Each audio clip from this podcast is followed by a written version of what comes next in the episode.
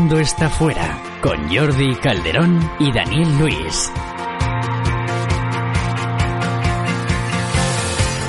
En la música todos los sentimientos vuelven a su estado puro y el mundo no es sino música hecha realidad. Arthur Schopenhauer.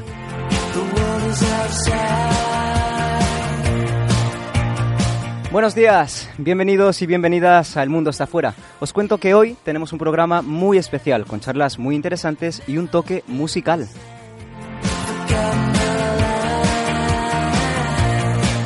Como cada fin de semana, empezamos dos horas de información y entretenimiento aquí en M21 Radio y en Radio URJC. Empezamos.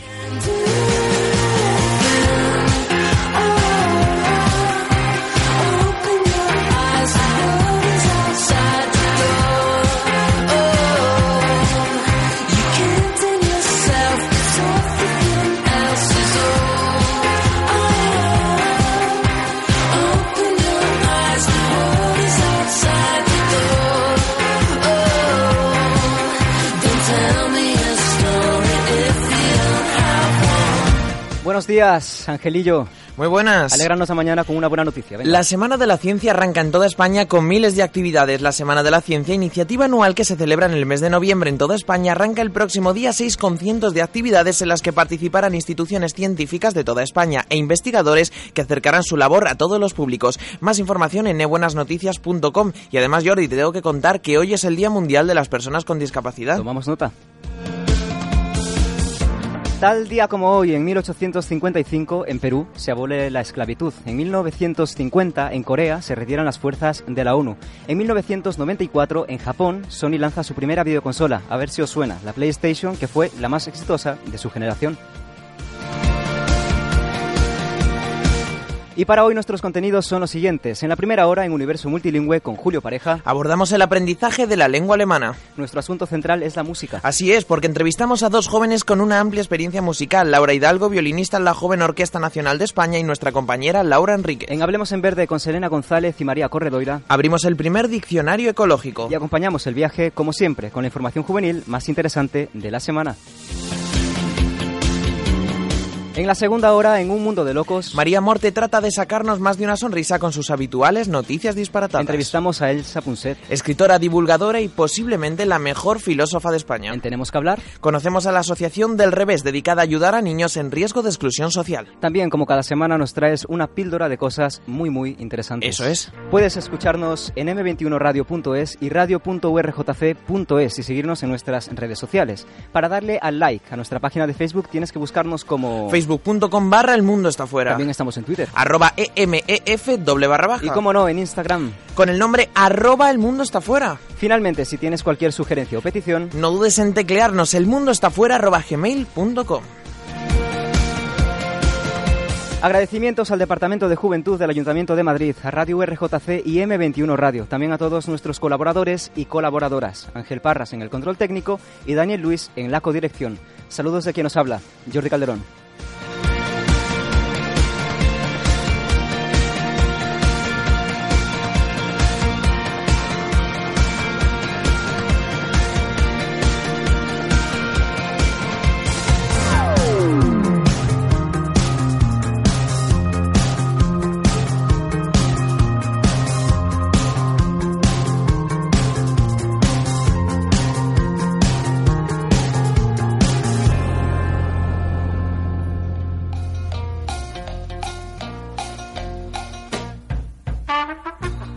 Comenzamos el programa de hoy con Universo Multilingüe, una sección que lleva nuestro profe de historia y amante de los idiomas, Julio Pareja. Buenos días, Julio. Guten Buenos días, Morgen. Jordi. Guten Morgen. Wie geht's? Was geht? Was geht?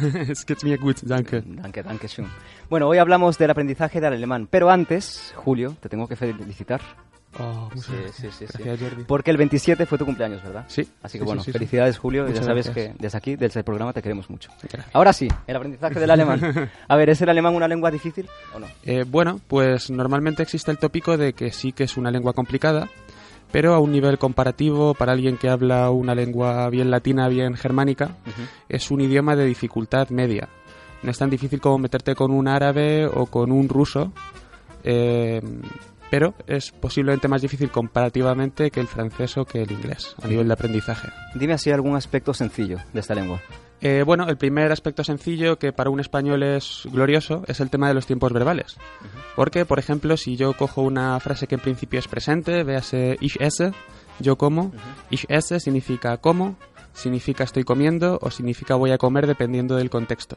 ¿Así? Entonces, en tal caso, eh, realmente nos estamos, nos estamos enfrentando ante un aspecto fácil, lo que se refiere al- la- a la utilización constante de un Claro, patrón. claro. ¿Y la pronunciación?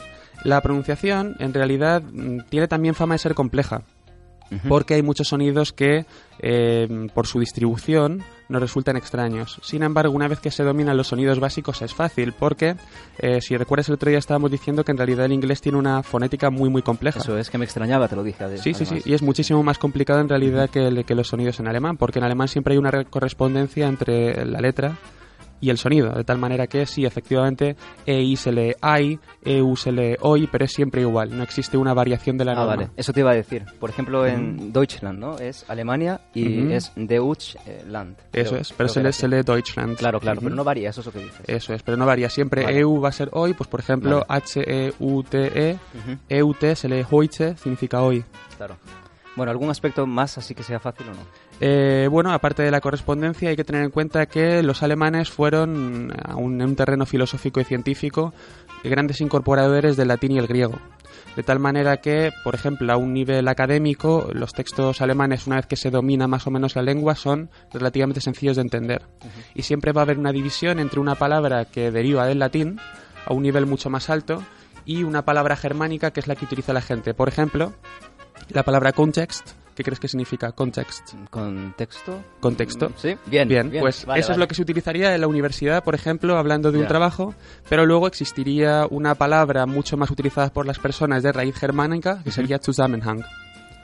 De tal manera Vale. que, de alguna manera, tú te podrías entender. Incluso Claro. cuando nosotros aprendemos alemán, les da la sensación de que utilizamos palabras muy hinchadas, muy complejas. Porque en nuestro idioma no resultan complejas, ya que Claro. nuestro idioma viene del latín y el de ellos no. Bueno, se oye a menudo que el alemán tiene una gramática muy estricta, ¿no, Julio? ¿Es, ¿Es esto una ventaja o no? Al principio es una gran dificultad porque es imposible hablar sin parecer retrasado, ¿vale? O idiota. Eh, pero con el paso del tiempo, según te vas haciendo con el tema, llega un momento en el que se convierte en una muleta. Se convierte en una muleta a la hora de hablar, eh, vas cogiendo el ritmo y llega un momento en el que realmente te resulta sencillo seguir el mismo orden todo el tiempo. De tal forma que es, es una cuestión de pillarle el truco. Hay un momento, ese famoso momento de los idiomas en el que el cerebro te hace crack bien, y a partir de ahí empieza a funcionar. Bien, bien, bien. ¿Algún aspecto así complicado? Estamos yendo de lo fácil a lo complicado. Eso es, Así eso que, es. a ver, algo complicado. Bueno, algo complicado. En primer lugar, eh, el alemán es una lengua muy rica en modales. Ujú.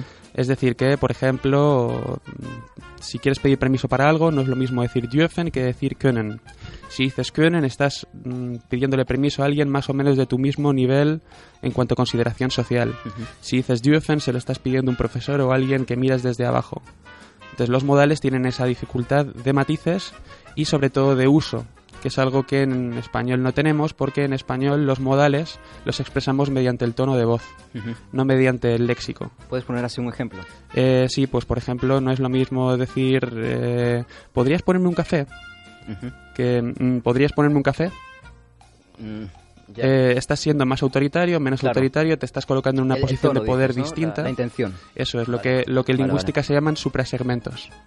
Eso es lo que varía en el caso del español y no afecta al caso del alemán donde utilizas directamente una palabra diferente. Más cuestiones. Eh, las declinaciones son una cosa relativamente complicada y mm, no voy a entrar en, en definiciones científicas porque lo voy a decir mal seguro. Así que vamos a decir que una declinación consiste en escribir diferente una palabra dependiendo de la función que cumple en la oración. Por ejemplo, der Hund es el perro, pero si eh, der Hund es complemento directo sería den Hund. Entonces, Entonces cambia la partícula que va adelante. sí, cambiaría la terminación o... Pero la palabra en sí cambiaría o no. La palabra técnicamente es la misma, pero la grafía es distinta. Entonces, der y den pueden ser la misma palabra en Una realidad. curiosidad. Entonces, ¿cómo dirías eh, que en, en español no, no tenemos esa mm, particularidad, por así decirlo? La tenemos, pero a un nivel ya ¿Por qué en alemán muy sí? escaso. Eso, eso quiero decir. Eh, en alemán está muy presente, Sí. eh, fundamentalmente porque las lenguas germánicas tenían un nivel de declinación brutal, poco a poco se fueron simplificando. El caso del inglés fue uno de ellos, era una lengua de muy fuerte declinación que se simplificó por el contacto con otras lenguas, pero en el caso del alemán no ocurrió. Entonces ese, ese nivel estricto en el habla se sigue manteniendo y para ellos es algo totalmente natural, obviamente no tienen que pensarlo. Claro.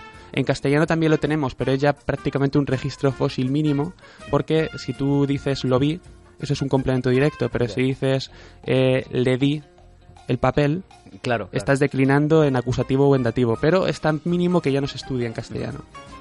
Bueno, una última pregunta, Julio. ¿Cuánto te llevó a aprender el alemán? Porque yo sé que lo hablas muy bien, además. Bueno, yo estoy en constante aprendizaje siempre, eh, pero mm, lo que sí que te puedo decir es que he llegado a un nivel en el que sí, efectivamente puedo comunicarme con cualquier persona de lengua alemana, pero me sigo enfrentando a la gran dificultad del alemán, que es su amplio registro dialectal. Eh, es una lengua absolutamente fragmentada y para que te hagas una idea, en Alemania, Asterix y Obelix se publica en nueve dialectos diferentes. En nueve dialectos diferentes. Sí, entonces si tú vas al sur vas a encontrarte un léxico y una manera de hablar radicalmente distinta al norte. Pues bueno, Julio, nos quedamos con eso. Dankeschön. Bitte sehr.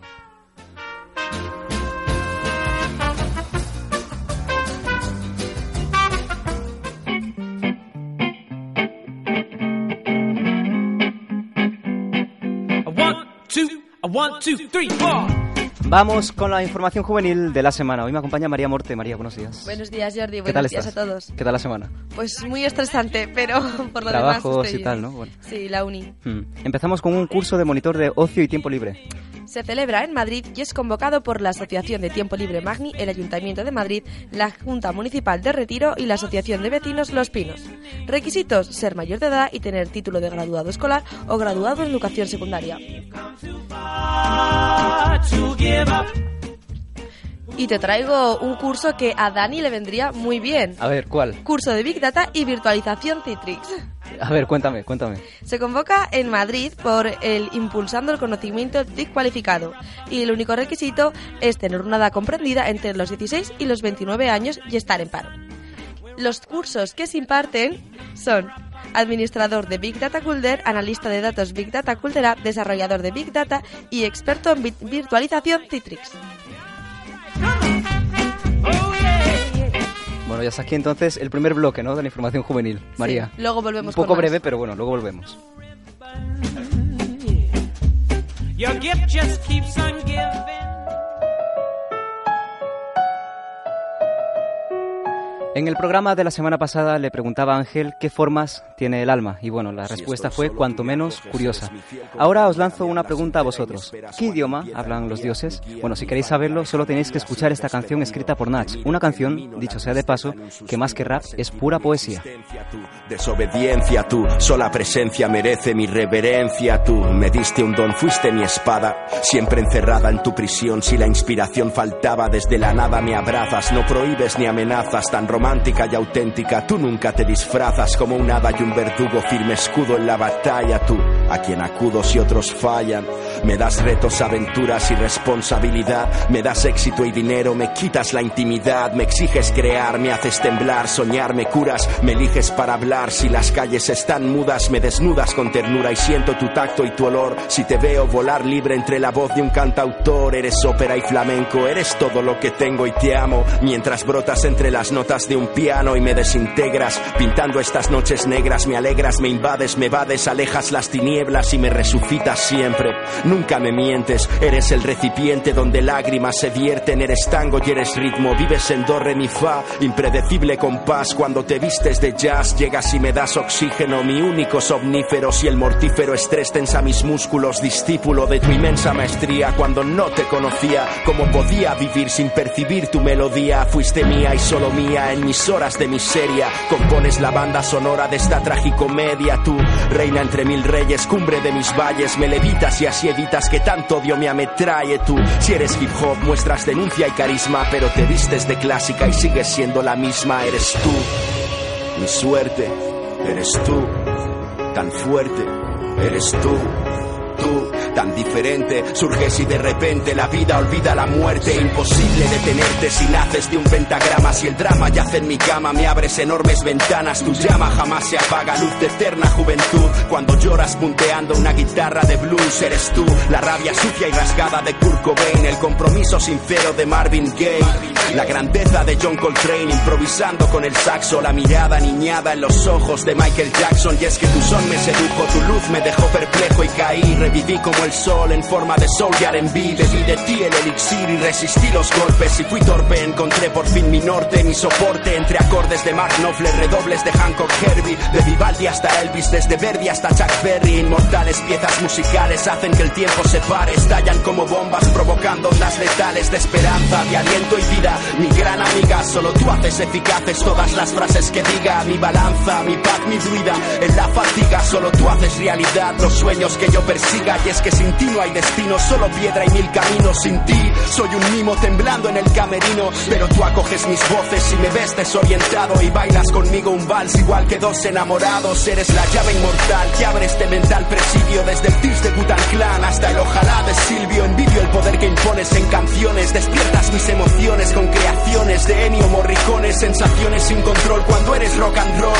El erotismo de un bemol en la voz de Diana Kroll. El solo de guitarra eléctrica que el silencio rompe. La armónica que esconde las manos de Stevie Wonder. Te vi donde todo acaba. Inhalas ira con Black Sabbath. Respiras vida con la calma que inspira Bob Dylan. Hostilas y posees a James Brown. Mueve su cuerpo junto a Freddie Mercury. Ray Charles jamás habrán muerto. Y es cierto, da igual que suenes con un arpa o una kai. Con la clase de Frank Sinatra o de Barry White. Eres la métrica enigmática que envuelve mi ser y lo salva. El idioma con el que los dioses hablan. Eres música.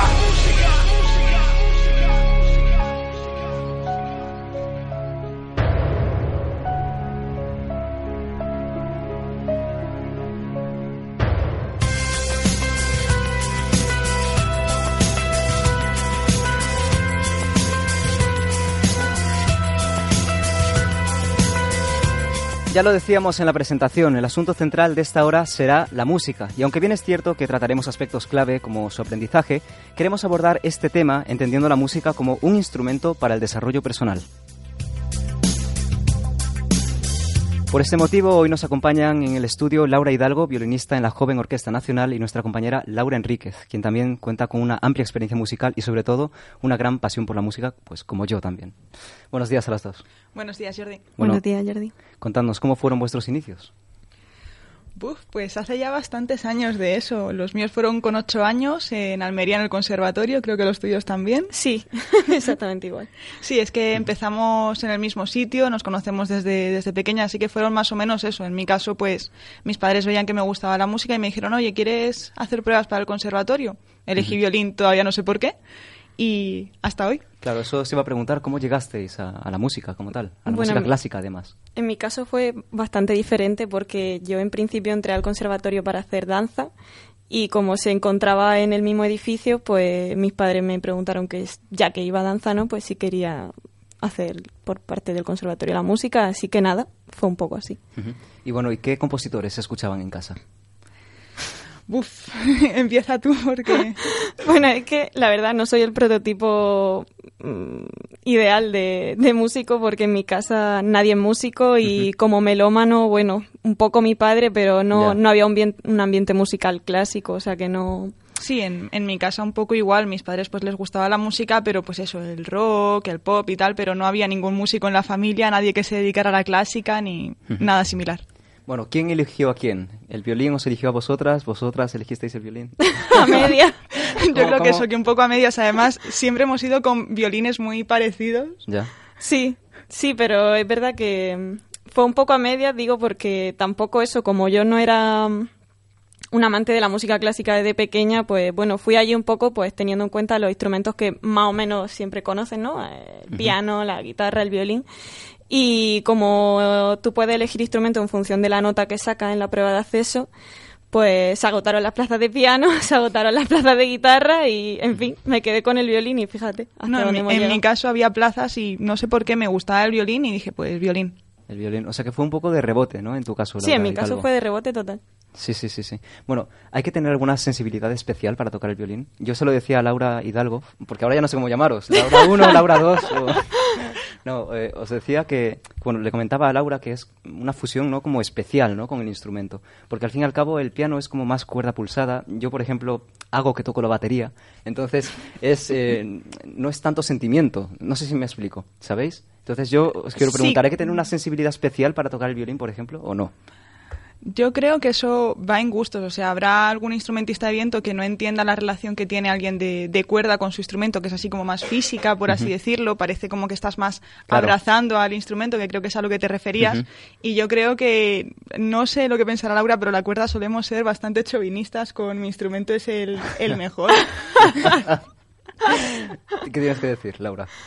Bueno, yo en parte sí, porque es verdad que, pero bueno, creo que se debe un poco al ambiente que siempre nos encontramos en la orquesta y tal, ¿no? De que lo- los de la cuerda suelen ser más formales, más serios y los vientos siempre están pues de farra por ahí.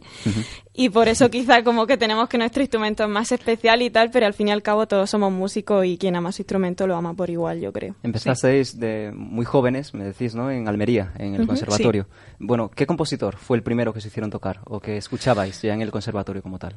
Porque me imagino que os habrá marcado, ¿no? Esa primera canción, esa primera. Yo eh, creo que la primera pieza. canción nos marcó a todos para mal porque fue la de Campanitas y la odiamos todos por igual. O sea que ya entrando en compositores tendríamos que esperar algunos añitos más para que eso sonara compositor.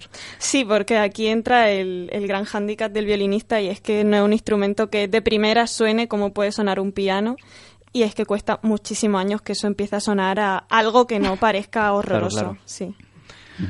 Una- un abrazo a nuestros padres desde aquí por lo que aguantaron de pequeña.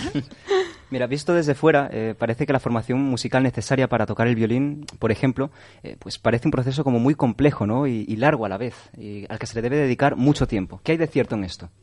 Todo. Todo, todo es cierto. absolutamente todo. Sí, sí, sí. Son Sí. muchos años. ¿Cuántas horas? ¿Cómo era la rutina de para quien no está versado en esto? A ver, de pequeño se supone que tendrías que tocar más horas de las que tocas, pero eh, es que es un instrumento que de primera suena mal, es incómodo de poner, entonces tus padres tienen que estar como muy encima para que, para que te pongas a estudiar. Luego ya, conforme eso va sonando bien, le vas cogiendo el gusto y ya entre eso, ensayos de orquestas y tal, puedes llegar a echar al día más horas de las que son sanas. Más o menos, ¿cuántas? En, en época, dices ya, de estudiar mm, seriamente, ¿no? Sí, Eh, en un sí. superior o algo así, como haciendo la carrera ya. O bueno, no, el proceso en sí. Cuando el proceso claro. empiezas con una media hora al día, más Sí, o menos. Ya. sí. Ya luego cuando estás en lo que ahora son enseñanzas profesionales, pues los primeros años quizá Una hora. una hora, sí, cuando ya estás terminando como tres dos, horas. tres, sí. Y ya en Sería lo ideal. superior, y ya en superior, cuando te metes en orquestas, pues puedes estar tocando ocho o nueve horas al día Sí, fácilmente. Y si tiene épocas de pruebas, puedes Vaya. estudiar ocho horas, sí, sí. Sí, sí, Yo me creía que ensayar dos horas al día con la batería era bastante. No. No, para nada. Vaya, vaya. ¿Hay una edad eh, para empezar a tocar? ¿Una edad idónea? Nos venden que sí. Nos ¿Cómo venden es que eso? de pequeños, pero por mi experiencia dando clases me he encontrado a gente de 20 años que por el puro interés que tiene, las puras ganas y la responsabilidad de realmente estudiar concentrado y tal, está progresando más que a lo mejor un niño de 6 o 7. Sí, pero también es verdad que cuando coge a alguien de pequeño que tiene interés desde pequeño es mucho más fácil Claro, moldearle la técnica y hacerle cambiar cosas más rápido que alguien que ya las tiene Sí, muy sí. Ujú. y interiorizadas. Bueno, la respuesta, la pregunta que voy a hacer puede parecer obvia, pero allá va la pregunta. Bueno, ¿se puede ser un buen músico sin recibir toda esta formación? Me explico. Una persona invidente, por ejemplo, que no pueda leer partituras, ¿puede llegar a ser tan bueno como vosotras, por ejemplo? O más. ¿O más? ¿Cómo es eso? Porque es un hándicap, al fin y al cabo. Es un hándicap a la hora de ver. Por ejemplo, vamos a ponernos con la, con la persona invidente. Es un Sí. hándicap a la hora de, de ver el instrumento, pero también va a tener el tacto mucho más desarrollado y el oído mucho más desarrollado. Entonces, yo creo que no lo va a tener especialmente difícil. Va a tener más difícil una formación normativa con unas partituras, con un espejo, pero si realmente el profesor pone interés y la persona tiene ganas, yo no veo ninguna diferencia. No, no hay diferencia quizá a la hora de asimilar una técnica, pero sí que se va a encontrar con dificultades, por ejemplo, a la hora de querer tocar en una orquesta, porque... No, sí, a la hora Sí, de- sí. del trabajo O sea, sí, es claro. que no va a poder porque no va a poder ver al director, no, vamos, Ya. hablo desde el desconocimiento, pero es lo primero que se me ocurre, o en una prueba que tengas que, como se dice, es repentizar, pero comúnmente decimos leer a primera vista, pues que no sé cómo haría Claro, claro. ellos tienen también un, un método, ¿no? De- Diferente, pero no sé, creo que en ese sentido es bastante complicado la vida laboral. Claro, sí, o sea, no es tan difícil ser buen músico, pero sí integrarse como músico laboralmente. Quizá Entiendo. una salida más solista, ¿no? De Sí. puramente el Sí, de cámara incluso. Sí, sí, quizá eso sí. ¿Qué cualidades debe de reunir un buen músico? La pregunta del millón. Bueno, a Nos ver, lo pones difícil. ¿empiezas tú? No, no, no. Te dejo. Un buen músico, Sí. Julio, toma nota, por favor, ¿vale? a ver, un buen músico tiene que tener ritmo, Sí. tiene que tener, en nuestro caso, afinación. Oído. Claro, yo oído. Que, yo o que sé algo, algo Sí. de música entiendo Sí. lo que es el ritmo y lo que es un poco la afinación, pero Sí. para el oyente que no lo sabe, ¿qué es eso? ¿Qué es Pues- el ritmo? ¿En qué se traduce? Se traduce en que tú sepas dónde encajar cada cosa. ¿Pero es, Claro. algo, es algo instintivo, algo que se aprende o cómo es? Mm, Tiene una parte instintiva, pero también se puede aprender. Por Ya. ejemplo, hay muchos años en las, en las enseñanzas musicales de lenguaje musical, pues para las fórmulas más complejas, sobre todo, tienes que aprender a, a encajarlas. La afinación, pues si tienes oído, puede, puede ser mucho más fácil. Tener oído para nuestros oyentes puede ser eh, cuando escuchas una canción en la radio, están los que la cantan bien y los que no la cantan bien, o los que la oyen en su cabeza tal y como suena y los que la oyen con cada nota en un sitio. Pues ahí estaríamos hablando de tener oído. Sí, pero eso también se trabaja. Sí, eso se puede al cabo, trabajar todo también. se trabaja. Como decía Beethoven, la clave de un músico no es solamente un noventa y pico por ciento de talento, al revés, el talento es un porcentaje muy, Muy poco y el resto es esfuerzo y trabajo. O sea que tendría que reunir eso, ritmo, afinación, también eh, trabajo, Capacidad de trabajo. ¿Qué Sí, eh, capacidad de organización en tu estudio y... Cierta pero- sensibilidad también. Sí, sí, al fin y al cabo tú puedes tener mucho ritmo, mucha afinación, pero si no eres capaz de robot. vivir la música y sobre todo hacer que el que te está escuchando la, la sienta, yo creo que no sirve de nada todo lo No. anterior. Claro. Claro. Sensibilidad y oído. Yo lo definiría como sensibilidad y oído. Bueno, Laura Hidalgo, ¿Cómo, ¿cómo llegas a la Joven Orquesta Nacional? Cuéntanos. Pues a la Joven Orquesta Nacional llegó hace un par de años y como todos los que accedemos ahí, mediante unas pruebas selecciono- en los que se selecciona y bueno, esas pruebas siempre se hacen en el Auditorio Nacional. Te exigen tocar un programa difícil en cuanto a tu instrumento y como bien decía antes también, pues eso, tocar a primera vista. Tienes un tribunal y ahí entras en una bolsa en la que en el caso del violín son como 60 músicos pero depende de cada encuentro porque la Honde no funciona como una orquesta profesional de todas las semanas tener tu ensayo y concierto, sino que funciona por creo que ahora son tres encuentros al año porque con los recortes y todo eso Ya. nos estamos quedando con menos. Pero sí, funcionamos así, entonces para cada encuentro van llamando a X músicos. Y bueno, Bolsa de 60 a la que se pueden presentar muchísimos. Sea, es- Sí, hombre, La claro. preparación no es tan ardua como la de una oposición, pero sí que es verdad que son muchas horas de estudio de cara a entrar a orquestas y es mucha gente para muy pocas plazas, sobre todo por lo que decía Laura de los recortes, que cada vez hay menos plazas, cada vez hay menos encuentros y es más complicado. ¿pero es aquí solo en España o también en el extranjero? ¿Vais, viajáis? Eh, ¿Cómo es? Con la Honde. Ujú.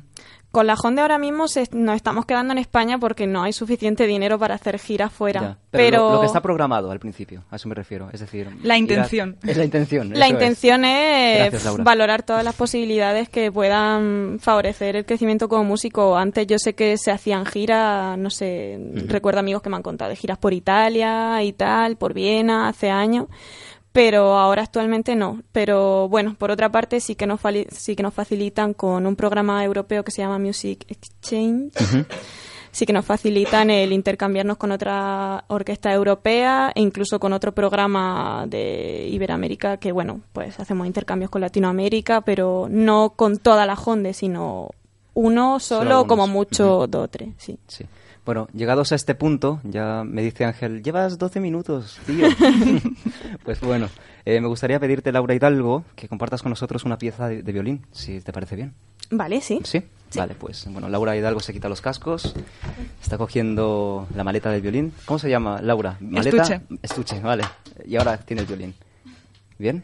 Sí, está, está cogiendo el violín, es. poniéndole la almohadilla. Voy haciendo Vale. aquí la, descripción del proceso. Está poniéndole la almohadilla, preparando también un poco el arco y tal. Y ahora cuando esté lista, pues nos tocará algo. Bueno, ¿qué, ¿qué tema nos vas a tocar? No tema, ¿qué pieza? ¿Y de qué artista? ¿De qué compositor? Bueno, pues para los amantes del violín es un compositor, vamos, para nosotros protagonista desde siempre porque es Bach. Y, y en este caso no es una pieza para violín solo como tal, es el principio de un área de la Pasión según San Mateo. Y nada, Muy bien, pues lo escuchamos aquí en M21 Radio, en El Mundo está afuera.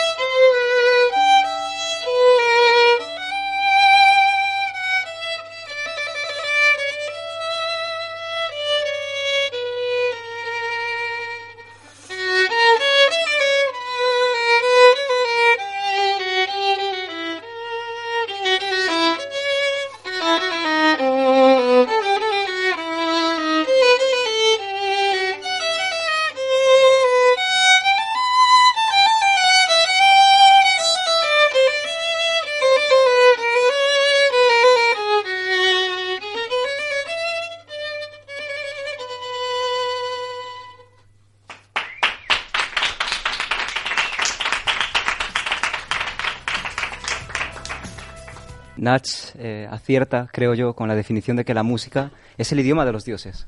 ¿Estáis de acuerdo? ¿No? ¿O ¿Qué pensáis? Porque, por ejemplo, yo ahora tengo la piel como de gallina, ¿sabes? Yo creo que más que el idioma de los dioses es el idioma universal. Sí, ¿Cómo es eso? Pues que da igual el idioma que hable, eh, El chino, sitio que eh, sí, seas, toda la cultura que tengas, que tú todos nos entender, emocionamos sí, con la sí. música y todos podemos expresar tristeza o alegría o enfado, la sensación que sea, y comunicarnos mediante la música. ¿Qué os ha aportado la música en el día a día? A mí personalmente me ha aportado el hecho de poder tener una vida interna y ser más consciente de cómo soy yo, de poder canalizar mis emociones a través de la música, quizá esas cosas que no puedes decir a diario a, a la gente, ¿no? O que te cuesta, tú a través de la música lo filtras y de alguna manera lo, lo puedes sacar. Sí, a mí más o menos lo mismo también mm, una organización, una rutina. Yo tiendo a ser una persona muy caótica, muy de hacer 40 cosas al mismo tiempo y es como que la disciplina que me ha dado la música desde pequeña me ha servido para llevar una vida medianamente organizada y medianamente estable. Y sobre todo también emocionarnos a nosotros, al público, y eso también supone de alguna manera un crecimiento personal, ¿no? Para nosotros, para quien lo escucha. Una determinada pieza, eh, no sé si... Sí, sí, mm, yo creo que Vosotras como oyentes, ¿qué, qué, qué pensáis al respecto? Yo creo que ya el conservatorio nos vicia un poco y cuando sales del conservatorio ya te pones a trabajar o te pones a tocar un poco lo que te apetezca es cuando vuelves a ser oyente de música. Sí, pero en cuanto a la pregunta de qué siento yo como público, ¿no? Eh, muchas ocasiones por el hecho de yo ser músico es verdad que asistes a un concierto y inconscientemente ya estás juzgando, ¿no? El- Claro. pues la puesta en escena Claro. o cómo yo habría hecho esto, cómo habría hecho lo otro, pero te das cuenta que realmente haces bien dedicándote a esto cuando vas a un concierto y te emociona, porque yo he salido muchas veces llorando. Sí, Sí, sí. sí, y, eso pasa. y no de tristeza, sino de emoción, de o de ver a un ídolo que llevo años, bueno, ídolo que esto para la gente que no es músico quizá un poco raro, ¿no? Pero es la violinista con la que siempre he soñado ir Janine y- Jansen. Siempre. y, y nada, y de repente toca algo que para ti ha significado muchísimo en tu carrera y pues que eso es inexplicable, es que no, Sí, no a mí sé eso me pasó explicarlo. precisamente con, con Janine con el concierto de Brahms. O sea, yo ese concierto fue... Increíble, ¿no? Sí. Sí, sí, sí. ¿Es la- ¿Está la música clásica alejada de los más jóvenes o no? Si es así, ¿qué se puede hacer para acercarla? Por desgracia para mí sí que lo está, porque a diario en mis conciertos la verdad que la media del público no es broma, no baja de los 60. Así que para mí sí que está bastante alejada o cuando te encuentras gente joven pues es pff, excepcional o son músicos también y no sé qué piensa Laura. Yo pero- creo que falta difusión y, y falta conocimiento. Es como que lo vemos como un mundo muy lejano. Desde fuera se ve como un mundo muy lejano, muy demasiado profesional incluso y a la gente le cuesta acercarse, lo ve aburrido. Entonces yo creo que cosas como, como esta radio, que con la oportunidad de, de traer a Laura y estar hablando yo también así un, un poco, mm, conciertos didácticos en los colegios, son cosas que podrían ayudar bastante. No conciertos didácticos, el típico concierto que llega una orquesta, toca una cosa y se va, sino realmente explicar, hacer partícipes a, a los niños, acercarles realmente. Sí, también ya no solo que se ve como algo aburrido, sino que se ve muchas veces y- como algo elitista, ¿no? Eh, que Sí, se ha sí. asociado siempre el ir eh, a la ópera con un traje de, y un abrigo de, de- de piel y tal. Cosa que pero- cuando surge la, la ópera no era así, por cierto. Brevemente, Sí. eh, ¿qué consejo le daríais a quien empieza a tocar ese instrumento? que tenga mucha paciencia. Paciencia, ¿qué más? que no desespere con, con el sonido que al principio sale de ahí porque luego será lo más maravilloso que le pueda pasar. Bueno, pues decir que ha sido todo un placer charlar con vosotras. Desde aquí, desde el mundo afuera, os damos las gracias por venir, en serio. Y bueno, antes de despedirnos, me gustaría eso, que toques una última pieza y ya con eso cerramos la entrevista, si te parece bien, Laura. vale. ¿Vale? Un abrazo y muchas gracias, chicas. Gracias. a Gracias. Jordi. Ahora vuelve a coger el estuche. Lo he dicho bien ahora, ¿verdad? Nos a coger el violín del estuche. Vale, vale. Escuchamos a Laura Hidalgo de la joven Orquesta Nacional.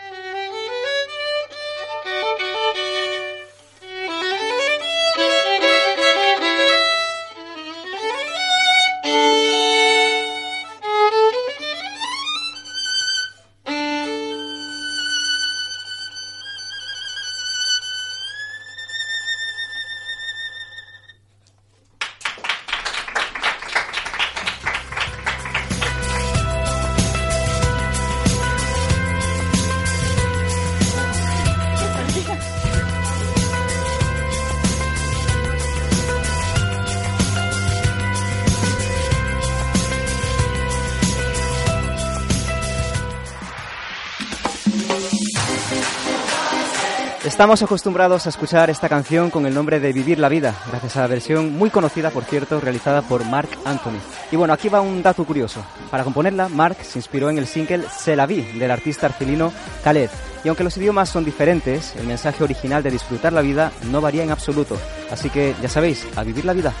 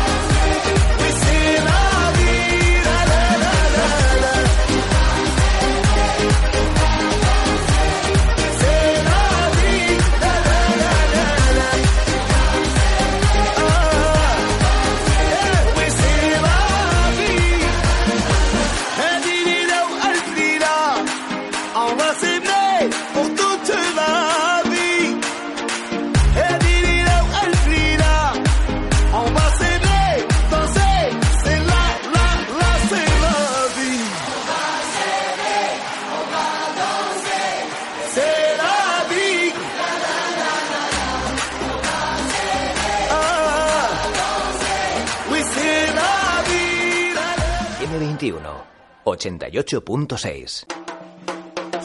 I'm the king of the swingers. Oh, Continuamos con más información juvenil. María, ahora le llega el turno a un taller de psicología Sí. y coaching deportivo. Taller de Psicología y Coaching Deportivo que se celebra en Madrid y es convocado por la Federación Madrileña de Montañismo.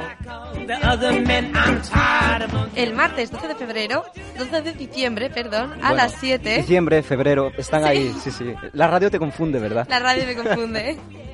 Alba Milladiana dará un curso de coaching deportivo y ofrecerá a los deportistas todo su conocimiento para sacar el máximo rendimiento a los objetivos. Está especialmente focalizado en los, deportivos, en los deportistas de montañismo y el objetivo es ofrecer los recursos para el manejo de los pensamientos en situaciones límite o de cansancio. Tan solo cuesta 5 euros y solamente hay 30 plazas, así que ya sabéis, para apuntaros solamente tenéis que registraros en la página web www.fmm.es.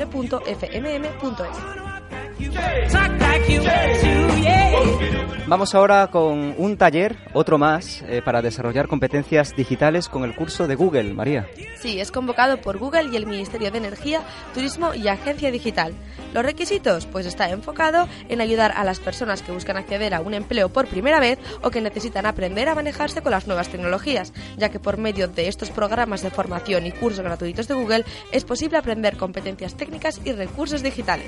Y te preguntarás, ¿qué cursos ofrece? ¿Qué cursos Pues- ofrece? Ofrece. Pues hay muy variados, desde marketing digital, transformación digital para el empleo, comercio electrónico, coding, computing, desarrollo de apps, desarrollo web, productividad personal y por último, curso de formación en emprendimiento. El plazo es gratuito y otra vez hasta cubrir plazas. Así que ya sabéis, os tenéis que registrar en www.google.es. That's what's bothering me. I wanna be a man, Bueno. Ángel, espero que hayas tomado nota, ¿eh? Luego hablamos, luego hablamos, no te abras el micro ahora, que ya te veo venir. Venga, continuamos. To that too. I wanna be like you, you, you.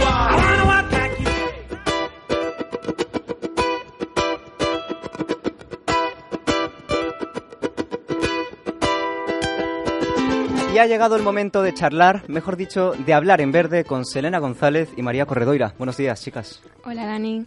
Buenos Uy, días, uy, uy, Jordi. uy. ¿Pero qué es esto? Mira, me levanto y me voy, ¿eh? Oye, ¿cómo que Perdón, Dani? perdón, hola, yo. Vale, Pequeño vale, vale. desliz. Un pe- Sí, sí, sí. No a pasa ver, ¿qué traes hoy? A ver. Bueno, Jordi, hoy estamos encantadas de volver a estar aquí con todos vosotros y todas vosotras. Y os tenemos una serie de términos y conceptos básicos que cualquier diccionario ecológico debería tener. Así Venga, que empezamos. pues, vamos a ello. Empezamos en el ámbito de la alimentación y el primer término es alimentación efímera. No sé si a alguien le suena, pero este término hace referencia a alimentos que están disponibles en cualquier momento y lugar y que por lo tanto pueden ser fácilmente adquiridos. Seguro que todos tenemos en mente pues la comida rápida, obviamente. ¿Qué más? Vale, el siguiente, alimentación conciencia. Quienes llevan este tipo de alimentación únicamente consumen alimentos respetuosos con el medio ambiente, con los animales y con las condiciones laborales de los trabajadores. El siguiente, salud personalizada. Como su propio nombre indica, eh, las personas que siguen esta tendencia alimentaria personalizan su dieta. Las causas pueden ser diversas, por ejemplo, por alergias, por estética, etc. Un ejemplo, por ejemplo, las personas que no pueden comer gluten, que tendrían que evitar estos alimentos. Claro. El siguiente, a mi medida. Estas personas diseñan su dieta con alimentos y bebidas que refuercen y evidencien su forma de ser, su identidad. Ya ves que hay cosas Claro. un poco curiosas. Esto refuerza mi teoría de que en la sociedad de hoy en día, me pongo aquí un poco gafapasta, pero como que le ponemos etiqueta a todo, ¿no? Sí, a ¿Cómo que todo, es a eso de todo. a mi medida? Quiero decir, con mucho respeto y tal, pero no sé, es como ponerle etiqueta a todo, ¿no creéis? Cosas muy curiosas, como sí, ves. sí, sí, sí. Vale, el siguiente, alimentación local. Yo creo que esta nos suena a todos, ¿no? Porque estas personas solo se alimentan de productos que hayan sido producidos en su localidad o región. Las razones pues pueden ser de índole medioambiental o social. Y el último, experiencia alimentaria, que consiste en hacer del acto de comer algo más que el mero movimiento de llevarse un tenedor o cuchara a la boca. Básicamente se trata de convertir el comer en una experiencia profunda, emocional y o divertida. ¿Qué más? ¿Qué más? ¿Sí? Bueno, pues voy a seguir yo hablando de algunos términos, como la paleodieta, por ejemplo. Esta dieta persigue que nos alimentemos como lo hacían nuestros antepasados del Paleolítico. La paleodieta. Paleodieta, Esto sí, luego sí. se lo decimos a, a Dani. a ver qué le parece, a ver sí. qué le parece. Y bueno, es decir, que en nuestras comidas incluyamos principalmente carne, pescado, verduras, frutas, frutos secos y semillas. Ujú. Alimentos a evitar son, por ejemplo, los lácteos, los cereales y los alimentos procesados. que la paleodieta pues no los consumía. Claro, claro, porque no tendrían de eso, ¿no? Claro. Por lo que sea. Claro. Bueno, otra dieta es la dieta anti-aging. Como su propio nombre indica, el principal objetivo de esta dieta es evitar el envejecimiento. Para ello se promueve la ingesta de alimentos crudos, de hojas verdes, de hidratos de carbono complejos, Sí. como puede ser la avena, la coliflor, el brócoli, etc. Y también ciertas carnes como el salmón, la caballa o el pavo. A evitar son las carnes rojas y los lácteos enteros. Otro más, término sería la alimentación macrobiótica. La base- Macrobiótica. Macrobiótica. ¿Cómo- ¿Qué es eso? A ver, a ver. Ahora voy, ahora voy. La base de esta dieta es el consumo de alimentos que permitan conseguir el equilibrio entre el yin y el yang. Uf, uf. Se entiende que ese equilibrio se consigue con 5 yin y un yang, siendo el yin sodio y el yang potasio. Un poquito de yin, un poquito de yang. mucho Vale, plátano, vale, mucho vale. plátano. Ah. Para conseguir el equilibrio se recomienda la ingesta de cereales enteros, alimentos bajos en grasas Sí. y la eliminación de alimentos procesados y refinados. También se hace especial hincapié en comer únicamente cuando se tiene hambre y bien. Lo típico. Lo normal, diría Sí. yo. a ver, ¿qué más? Bueno, pues ahora dejamos el mundo de la alimentación y nos vamos con otros términos que yo creo que algunos nos van a sonar, otros no tanto, ver, pero bueno. Cuéntanos. El primero, simbiosis. Pues Ese es- me suena. Mm. Pero no me pidas que te lo defina, ¿eh? No bueno, te lo mal. defino yo ahora. Eso es, eso es. Es asociación íntima de organismos de especies diferentes para beneficiarse mutuamente en su desarrollo vital. El ejemplo típico, pues las plantas Claro. y, los, y las aves. Otro que yo creo que nos va a sonar, bioremediación. Ese me suena, sí. ¿Sí? Sí, sí. Bueno, mira qué bien. Se de- Hacer- Pues muy bien, Jordi. vale. Pues eh, no sé si, si esto es lo que tú tenías en mente, pero es el proceso que utiliza microorganismos, hongos, plantas o las encinas derivadas de ellos para retornar a un medio ambiente alterado por contaminantes a su condición natural. Bien, bien. Otro, fitoremediación. Ujú. Se parece al, al que he mencionado. Al bio, ¿no? Al- Sí, Se, me- se parece, pero es un poco distinto, porque en este la técnica aprovecha la capacidad de, una, de algunas plantas para absorber, acumular, metabolizar o estabilizar contaminantes presentes en el suelo, aire, agua o sedimentos. Y otro término así un poco curioso, geoingeniería, que también se denomina ingeniería climática, y que eh, su principal objetivo es influir en el clima terrestre para intentar combatir el cambio, el cambio climático. Bueno, y ahora vamos con los últimos tres términos. Y nada, aquí simplemente queríamos aclarar un poco la diferencia que hay entre biológico, Ujú. ecológico y orgánico. Ahora como están tan de moda, Claro, Claro. Suele haber un poco de lío en esto. A ver, acláralo. En, en un principio, el término biológico se refiere a aquellos productos que no han sufrido manipulación genética en su Ujú. proceso de producción. Los productores con el sello biológico te garantizan que llevan a cabo un proceso natural de selección de especies, que contribuyen a una mejora del patrimonio genético, cerrando el ciclo reproductivo de las especies, y que apoyan la preservación de un elevado nivel de biodiversidad. El término ecológico es aquel que sigue un proceso de producción respetuoso con el medio ambiente. Este certificado garantiza que los productos que lo incorporan emplean las mejores prácticas medioambientales, consiguen preservar al máximo los recursos naturales, aplican normas exigentes sobre bienestar animal y vegetal y utilizan recursos renovables integrados en sistemas locales. Y por último está el orgánico, que son muy similares pero tienen pequeños matices entre ellos. Y el orgánico es un término que hace hincapié en el rechazo de productos químicos, artificiales o pesticidas en la producción, empleando solo aquellos naturales.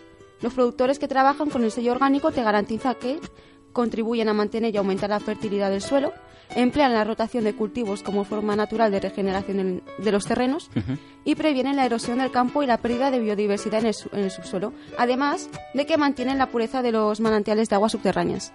Y bueno. Y por ahora eso es todo. Y lo por que ahora tenemos. es bastante, también te Sí, digo. sí, ¿eh? unos cuantos Sí, hay. sí, hemos tomado nota. Así que bueno. María Corredoira, Selena, Dani. Dani, Selena. Perdón, Jordi, perdón. no, no, no, que estoy de broma. Muy bien, chicas. Gracias, ¿vale? Muchas gracias, Gracias a, a ti, vosotros. Jordi Dani. Venga, chao. Hasta luego. Hasta luego.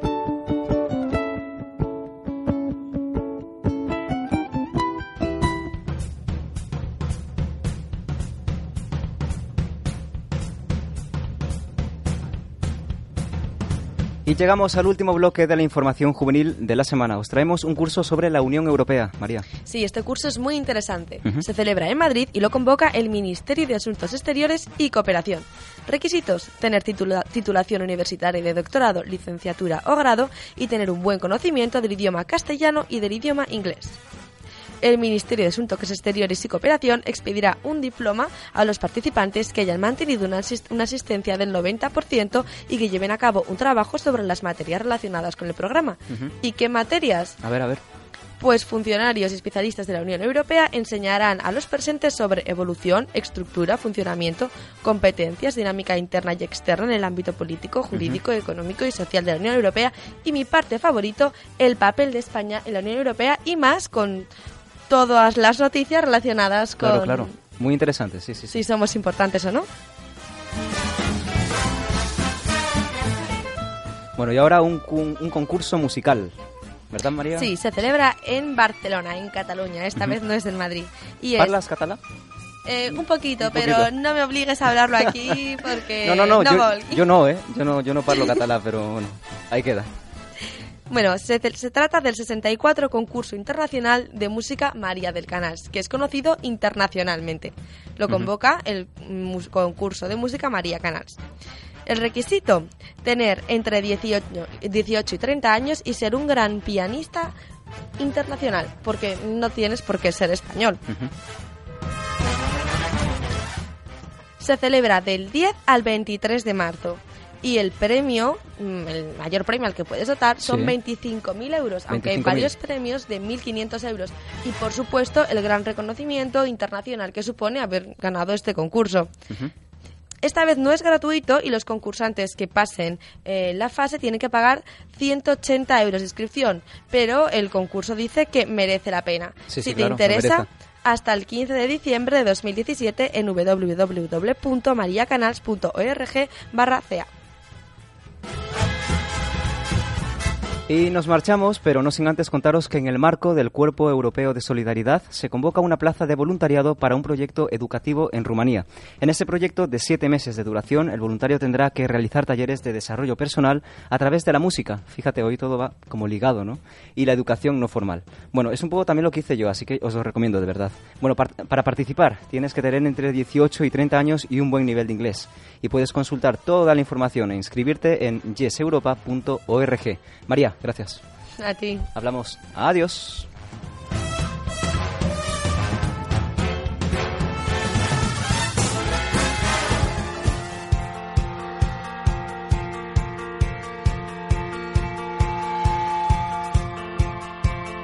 Estás escuchando El mundo está fuera. Suena, suena, suena la sintonía y llega Daniel Luis. ¿Qué tal? Qué, ¿Qué malo te- eres, te han ¿eh? confundido de verdad conmigo? Nos ¿Lo parecemos. han hecho? Me lo han dicho, ¿eh? Que tú y yo nos parecemos. Físicamente poquito. A la hora de hablar no lo sé, pero No lo vamos, sé. que te hayan confundido conmigo Tiene tela, ¿eh? es lo peor que te puede que Bueno, Dani, no- te quejes Mira, ya está aquí, ya está aquí hablando, que no te ha abierto el micro, hombre. Qué tío, ¿eh? Qué tío. Que tú también recibes, no te quejes. Aquí Ya, ya, ya, todos, os aprovecháis de mí, por ejemplo, Laura antes, que se ha estado metiendo conmigo, María también, cuando están en el micro y yo no.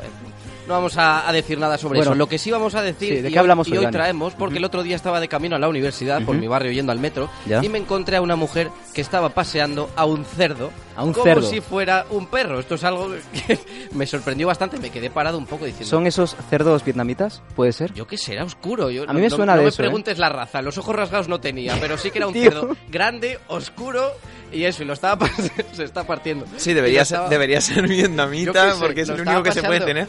Que tuviera un cerdo de grandes. fuera- como si fuera, yo que sé, un perro.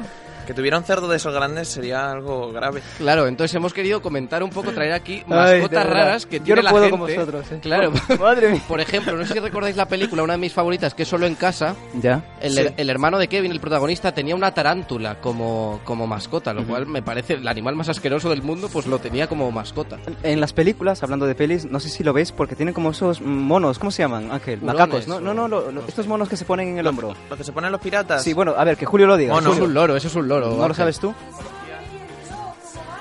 ¿Quién lo- quién lo- Está todo el mundo hablando. Luego, por Sí, ejemplo, sí, sí. Salvador Dalí, no sé qué, qué mascota, no sé si sabéis Ya. qué mascota tenía. ¿Cuál, cuál?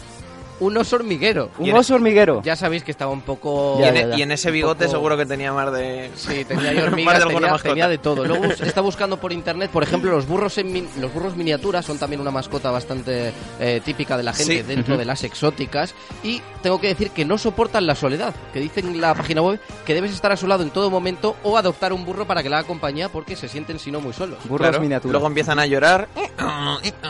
Y claro. En fin, yo creo que con esto ya podemos No, no, cerrar, ¿eh? Yo, yo tengo ¿No? que decir Más, porque no, he, no, buscado, ver, cuenta, cuenta. he buscado animales muy curiosos. Sí. Por ejemplo, el zorro del desierto, que es como una especie de conejito. Todos estos son animales que la gente tiene en casa. La capibara, que es como un castor. Sí. El burro miniatura, que tú lo has dicho. El erizo de tierra. El zorrillo, que no, no es un zorro, es una mofeta.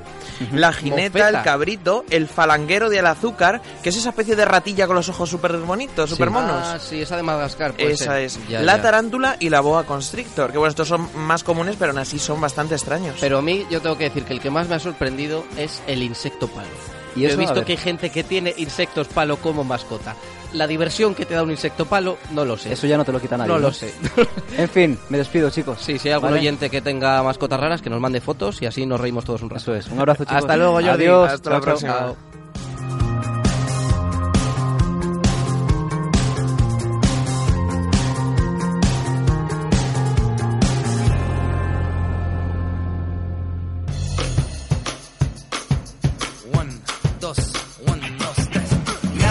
Habéis tenido una semana muy ajetreada, que sí. Bueno, de esas que no os ha dado tiempo ni a encender prácticamente la tele, abrir un periódico. Tranquilos que a mí me ha pasado lo mismo. Lo primero, tranquilos porque estamos en fin de semana, así que relajaos. Y lo segundo, porque aquí llega ella para ponernos al día de todo lo que ha pasado estos días. Eso sí, ya sabéis que le da ya un toque un tanto divertido. María Morte, buenos días de nuevo. Buenos días, buenos días a todos. Tú- a ti sí que te ha dado tiempo a abrir los periódicos y a ver la tele para eh, Claro, traernos todas las noticias Y es más, curiosas. hoy, aparte de dos noticias curiosas que os traigo eh, a nivel internacional, Sí. porque el mundo está loco en general, os traigo tres noticias positivas sobre España y que es una pequeña indirecta, Dani, para que me Uh, invites a cenar. De esas o no a se comer a muchas, ¿eh? Noticias buenas de España últimamente en los medios. Por eso precisamente las traigo yo. Bueno, veremos a ver qué nos traes. El menú del día más barato de Europa se encuentra en Málaga. El bar Mercado de Huelín ofrece el menú del día más barato de Europa. Por tan solo 3 euros ofrece primero, segundo, pan, bebida y postre, e incluso tupper para llevar lo que no has podido terminar. El truco, asegura la propietaria Carmen Ruiz, es saber administrarse a la hora de comprar. El menú varía cada día. El de este fin de semana ha sido, por ejemplo, paella, ensalada mixta o macarrones de primero y tortilla de patata, hamburguesa, huevos con patatas, boquerones fritos, chorizo a la plancha o pimientos fritos de segundo. De postre, fruta del tiempo y café. Ojalá mi universidad ofreciera por 3 euros este menú. Sí, ¿Quién que, da que más? mira que son baratos, pero tanto como este de Málaga, ya trajo Ángel una vez en su sección de muy muy interesante, la trajo un día y nos quedamos todos flipados. O sea, con la comida tan tan rica que hay en Málaga y que solo cueste 3 euros, Sí, sí. es un chollo increíble. Esta noticia es aún mejor. Cerveza con sabor a pimiento del padrón. Luis Álvar, maestro cervecero de Estrella Galicia, ha hablado por primera vez de una cerveza con sabor a pimiento del padrón. Según Álvar, esta cerveza es perfecta para tomar con una tortilla, carnes y quesos. Esta cerveza es la primera de una serie que lleva como ingrediente un producto, un producto gallego de temporada. ¿Cuál será el siguiente? Madre mía. eh, ¿Cuál crees que es el picar, siguiente, o sea, Dani? es horrible, porque normalmente te comes algo picante y dices, bueno, me, me tomo un trago de vino, de cerveza, de lo que sea, para un poco aligerar, pero si encima ya la pica... Yo sí que he probado, por ejemplo, la, la cerveza de coco. Sí, y conmigo en Bruselas. Contigo, es verdad, fue contigo en Bruselas. Para que digas luego que no te invito a cenar Es y esas verdad, cosas. sí. Y es que, María. Yo la tomé de la sopa, cereza. Te tengo hasta la sopa. En fin. Carmen Sagón Ibáñez, doble licenciada a sus 87 años. A sus 87 años, Carmen Sagón Ibáñez nos ha dado toda una lección de ganas de vivir y superación tras lograr su segunda licenciatura en la UNED de Pamplona. Te pregunto cuál es esa, Tras esa carrera. Pues tras licenciarse en Geografía e Historia, ahora ha hecho lo mismo con Historia del Arte. Pero es que lo mejor es que esta mujer tiene 10 hijos, 18 nietos y 2 bisnietos. Y todo empezó a sus 55 años y por culpa de una de sus hijas, que ya una vez criada su familia le animó a cumplir sus sueños. ¿Sabes lo que más me sorprende de todo esto? Que lo haya hecho por la UNED. Que haya tenido la mujer el valor de, con sus 87 años, haberla estudiado con un ordenador Y delante. quien lo, haga lo haya conseguido, a la primera, sin repetir ni un solo curso. Está Julio aquí diciendo, yo, yo quiero hacer lo mismo. Yo quiero tener también tantos años y, y ser tan Yo estudioso. también quiero ser como Carmen. sí, la verdad que sí. El mejor restaurante del mundo, según TripAdvisor, está dentro de una cárcel. No me lo puedo creer. Comida de verdad y presos reales en una experiencia que va más allá de la gastronomía. Un establecimiento de restauración ubicado dentro de la prisión de Brixton se ha colocado en el primer puesto de TripAdvisor superando a varias estrellas Michelin. The Clean Restaurant funciona desde 2014 y está abierto al público. Está claro que no es donde comen los presos, pero sí está gestionado y atendido por los internos. O sea, los camareros, en serio, Co- camareros, cocineros y tal, Sí. son gente de, de la cárcel, presos. Además, esta cárcel Sí. es muy famosa porque fue eh, donde internaron a Mick Jagger, que pasó una temporada por temas de drogas, y a los gemelos Cry, los gángsteres más famosos de Londres, que Qué es bueno, donde se encuentra a ese sí sería interesante ir. Sí. Este polémico establecimiento surgió con el objetivo de educar a los presos para evitar reincidencias y prepararlos para su inminente salida al mundo laboral, ya que los presos implicados en el proyecto están en la fase final de su condena. El éxito innegable desde 2012, solo tres personas que han pasado por el programa han reincidido. El alcohol y las drogas y todos los ingredientes que se puedan emplear para su fabricación están totalmente prohibidos. Mi abuela, por ejemplo, sin vino no sabe hacer pollo. Para ellos no, para ellos prohibidísimo. Sí. Además, este restaurante tiene alguna que otra peculiaridad más. Una comida de tres platos con café cuesta en torno a 33 euros y las reservas deben hacerse desde su web, con más de 72 horas de antelación. Aparte de ahí, se tiene que comprobar que no se tiene relación con ningún tipo de los convictos. Los dispositivos electrónicos están completamente prohibidos y no se pueden subir fotos a redes sociales. Ah, por cierto, los cubiertos son de plástico. Fuera de ahí, todo es normal. Los cuchillos de la cocina y tal son, son normales. No, no, también son de plástico. ¿Sabes qué te digo? Que me quedo con el de Málaga, que cuesta 3 euritos, con tus boqueroncitos y tu paellita y, y tan a gusto. Y oye, y seguro que están más tranquilo que, que Qué comiendo en una pena. cárcel. Pues ¿eh? yo quería probar las setas salvajes en crud o la lombarda con patatas fondant. Bueno. Bueno, y aquí os traigo la última noticia y esta sí que es con el mero objetivo de mostraros la inteligencia humana. Tener seis citas a la misma noche definitivamente no es buena idea. Cuéntanos por qué. Un- Esta cita, digna del programa First Day, se ha hecho viral en redes sociales. Un eh, Illuminati tuvo, en un momento de lucidez extrema, la idea de citar a seis chicas diferentes a la misma hora y en el mismo bar. Como era de esperar, una de ellas se enteró de este intento de poligamia antes de empezar la cita y decidió darle a, a este aspirante a don Juan una pequeña lección. Al parecer, una amiga que trabajaba en el restaurante le advirtió nada más llegar que no era la única reserva que este hombre había hecho esta noche. Y la cosa ocurrió así. Esta primera chica decidió fingir que era la amiga de alguna cita para esperar a la siguiente y descubrir el pastel. Y exactamente tras 45 minutos de espera llegó la segunda cita y la chica se lo contó. Él se puso nervioso y decidió ir con un grupo de amigos. Entonces, para sorpresa de todo el mundo, llegó una tercera mujer. Y cuando él ya no sabía dónde meterse, acabó volviendo con sus amigos, la chica decidió unirse a las otras dos. Y fue cuando llegó la cuarta mujer. Pensaron que ya había pasado Sí. todo lo que tenía que pasar y apareció una quinta mujer que también se unió al grupo. Pero es que lo mejor viene ahora, y es cuando este hombre, en realmente inteligente, eh, habló con la primera mujer para decirle que en verdad solamente le quería ella, pero que había decidido quedar con más porque llegó la sexta mujer. Y, ya Y la situación ya fue eh, surrealista. Las chicas se hicieron amigas, crearon un grupo de WhatsApp y ahora quedan todos los viernes en la escena del crimen para conmemorar su fecha de Y amistad. al hombre le han dado, ¿no? Sí, el hombre yo creo que sigue soltero. Nos vamos, María. Adiós. Hasta la semana que viene.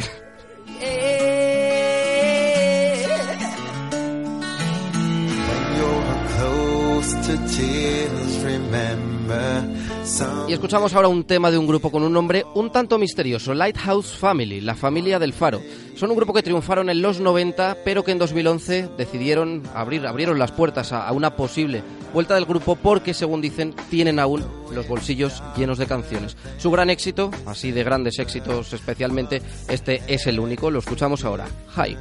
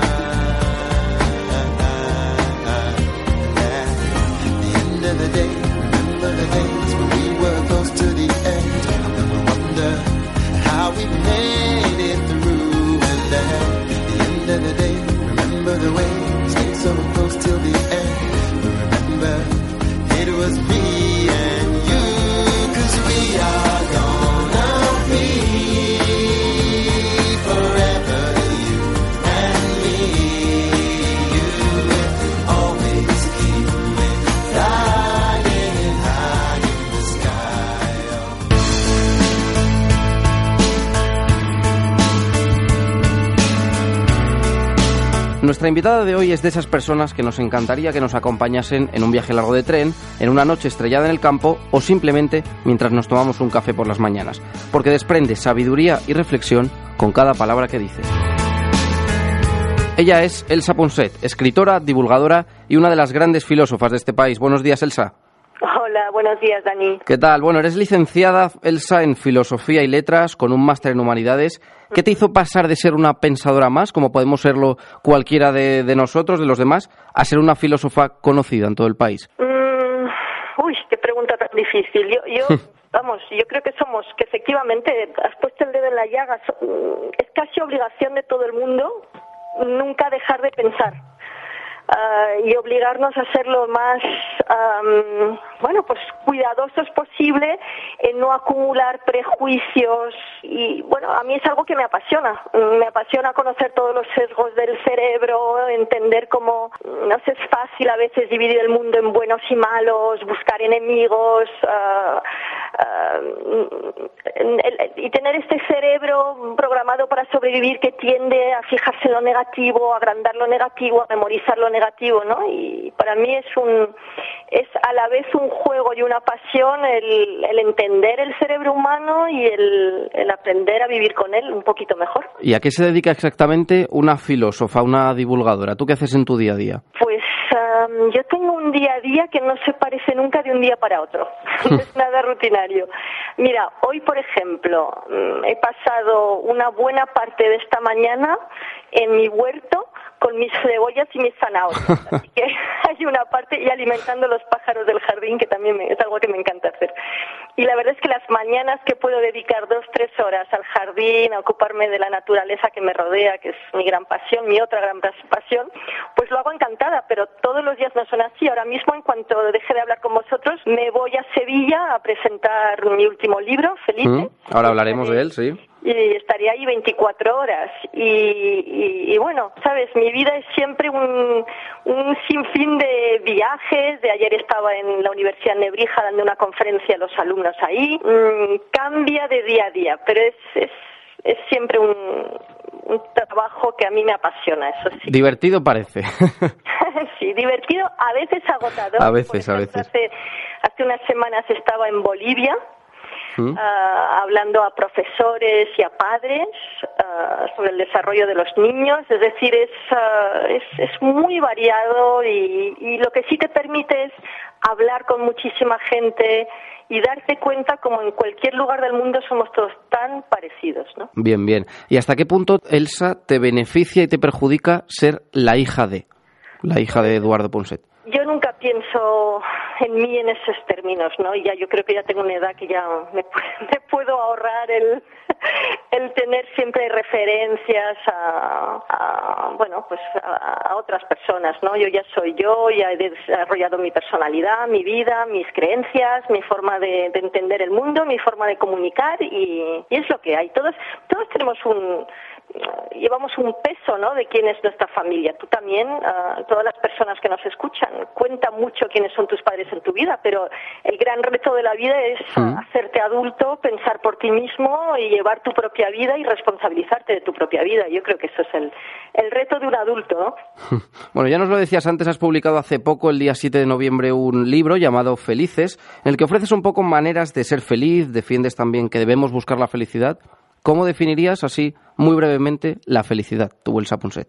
Ah, Bueno, la felicidad es ante todo una, una percepción subjetiva, ¿no? Cada uno la define a su manera y, y por eso realmente en el libro, en Felices, lo que he querido hacer es un gran viaje, de alguna forma, a la búsqueda de, de cómo han entendido la felicidad las personas a lo largo de los siglos y en distintos países, ¿no? Para, para animar a los lectores a entender que no es una búsqueda utópica, que es una búsqueda muy útil, porque durante siglos se nos ha dicho que la felicidad era de alguna forma desde una búsqueda egoísta hasta una búsqueda utópica, hasta una búsqueda mm, para tontos, es decir, parecía que realmente la felicidad tenía muy poco que ver con la vida real. Y de hecho lo que sabemos ahora es que la felicidad cómo te sientes tú respecto a cómo vives y convives con los demás, ¿no? Ah, cuán satisfecho te sientes, pues eso tiene un impacto enorme sobre tu creatividad, sobre tu inteligencia, sobre tu salud física, sobre tu longevidad, sobre tu memoria. Es decir, que realmente hay un impacto muy fuerte ah, de ah, tu, tu sensación de felicidad en, en el resto de tu vida. Así que es importante perseguirla. Yo he querido encontrar claves universales para que el lector se anime a emprender ese gran viaje por sí mismo. Pero si buscas la felicidad y no la consigues, ¿no genera justamente el efecto contrario, un poco de frustración y puede llegar a ser contraproducente en cierto sentido? Sí, yo creo que es una muy buena pregunta y una que muy a menudo nos, nos hacemos, ¿no? Porque hemos llegado a entender la felicidad y sobre todo en Occidente. Hemos llegado a entender la felicidad como un concepto muy estrecho, como la búsqueda del placer. Ah, como lo- solamente las emociones ah, positivas, ¿no? Ah, y realmente una vida feliz es una vida básicamente mm, de una persona que aprende a enfrentarse con paciencia y con inteligencia a todos los retos, los obstáculos y las emociones negativas que son inevitables en cualquier vida, ¿no? Es decir, puede ser una persona feliz y puede ser una persona evidentemente con, con, con tu carga de problemas y de retos, pero yo creo que una persona feliz es una persona que básicamente siente que está viviendo una vida que le compensa, ¿no? Que cuando mira hacia atrás dice, bueno, esto sí lo he hecho más o menos lo que yo quería hacer, esto me ha merecido la pena, esto ha sido interesante o apasionante o como tú quieras llamarlo, ¿no? Y, y, y me, me he remontado en, en felices a los antiguos griegos, a los antiguos filósofos chinos, para mm, realmente que hagamos este viaje con personas que llevan siglos en ello, que se parecen muchísimo a nosotros y que pueden ofrecernos eh, claves ah, realmente interesantes en ese sentido. Pero siempre se tiende a pensar un poco que la felicidad pasa por alcanzar aquello que no tenemos. ¿Por qué siempre es así? Eh, ¿no podemos ser felices con lo que tenemos? ¿Siempre tenemos que ir a buscar algo más? Bueno, es cierto que al humano le cuesta ah, vivir en el presente. Am, que tenemos y esto es, en parte es el cerebro que tenemos. Tenemos un cerebro con una gran capacidad para prever y para recordar y para compararnos. Y, y la tentación es esta búsqueda del placer nunca en el lugar en el que estás sino siempre en otro lugar no siempre hay algo mejor que te espera en otro lugar. Pero yo creo que esto es cuestión de aprender a conocer el cerebro y es una de las claves que encontramos a lo largo de la historia y en distintos países no el aprender a través de, de disfrutar más ah, de lo que tenemos ahora. Es decir, que una de las claves de la felicidad es precisamente vivir más en el presente y saborear más todo lo que tenemos ahora. En vez de tener, como tenemos este cerebro que tiende a no fijarse en las cosas buenas, sino solamente en las malas, tenemos una cierta sensación de insatisfacción con el presente permanente, ¿no? Pero yo creo que es cuestión de, de también de entrenar el cerebro a centrarse donde está y a disfrutar de las pequeñas cosas del presente. Creo que es una de las grandes claves universales de la felicidad en el mundo entero. ¿Eso lo haces tú a menudo? ¿Cómo de feliz eres, Elsa? Yo soy una persona muy optimista y esto sí que es genéticamente, es una lotería, ¿no? Hay personas que nacen con una propensidad a ser más optimistas que otras, pero todas pueden entrenar su optimismo. Y yo siempre, cuando pregunto a las personas, oye, del 0 al 10, ¿qué nota le pones a tu felicidad? ¿Tú qué nota le pones a tu felicidad, Dani? Del 0 al 10. Yo le pondría un, un 8-9. Un 8-9, es decir, tú también eres más bien optimista, ¿no? Sí, incluso en época de exámenes y trabajos como ahora. Claro, claro. Y si no haces nada, lo que nos eh, dicen los, eh, los psicólogos y los neurocientíficos es que si no haces nada, eh, tu nota de felicidad probablemente a lo largo de tu vida no se va a mover mucho. Pero si trabajas en determinadas áreas Sí. y en- si te entrenas, puedes subir esa nota de felicidad. Y una de las áreas de entrenamiento es de la que acabamos de hablar, que es vivir en el presente. Y tú me dices, ¿y eso cómo lo haces tú, Elsa? Pues mira, con las manos hoy en la tierra de mi huerto. Hoy estaba separando las zanahorias, sabes que se hacen un buruño y tienes que separarlas y volver a plantarlas. Bueno, me he llenado las, las manos de tierra. Y en ese momento lo único que puedes pensar en lo que estás haciendo, ¿no? Así que para mí, eh, el acercarme a la naturaleza, el ver crecer las plantas. Fíjate que en Japón, y lo menciono en Felices, ¿no? En Japón tienen un programa de salud público que se llama Baños de Bosque, en el que te paseas por los bosques y han visto, lo, lleva- lo tienen desde hace, han participado millones de japoneses en esos programas y ven que tiene un efecto muy positivo sobre la salud física de la gente, ¿no? Que, se, que cuando estás en contacto con la naturaleza, pues mejora tu sistema inmunológico, dejas de producir tantas hormonas estresantes, etcétera. Así que para mí es una, una de las muchas maneras que hay. Luego hay gente que medita, hay gente que aprende a respirar mejor, hay gente que simplemente, por ejemplo, trabaja otro ámbito que es muy importante en la felicidad, que son las relaciones con los demás. Sabemos que lo que más dispara nuestra capacidad de ser felices es tener buenas relaciones con las personas que nos ayudan. Así que, bueno, pues es, es cuestión de ponerse manos a la obra cada uno en ese ámbito que le resulte más más sencillo, más agradable, más, más grato, ¿no? Bueno, pues Libros Felices, el 7 de noviembre se estrenó en las mejores librerías. Y cuéntanos, Elsa, ¿qué pasa con la filosofía en las aulas? Que esto siempre es un problema, ¿no? De que no gusta. ¿Por qué? Porque se enseña mal, porque el contenido es como muy espeso. Am, yo creo que ahí podríamos estar enseñando mejor una serie de, de asignaturas en las aulas. Y ah, yo en Felices he hecho el esfuerzo de am, bucear y reinterpretar o reentender de una manera práctica ah, a estos filósofos ah, griegos y, y Los clásicos, ¿no? que Hmm. tenían algo muy especial y a lo mejor diferente a los filósofos que vinieron después, y es que les interesaba la vida cotidiana. Y yo creo que lo que enseñamos a, a los niños y a los jóvenes tiene que ser de alguna forma entendible, tiene que ser aplicable a la vida de las personas, ¿no? Ah, por lo menos en, en- en cierta medida.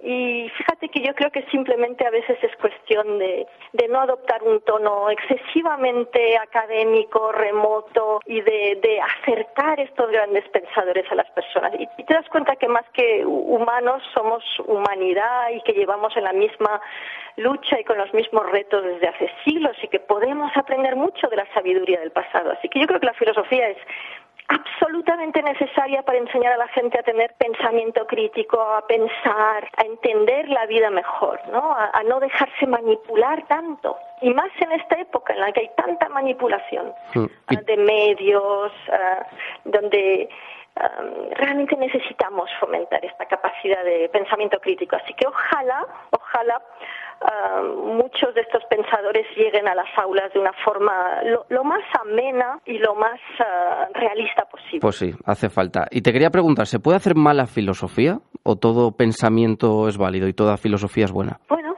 ah, supongo que se- cualquier cosa puede hacer mal, Dani, ¿no?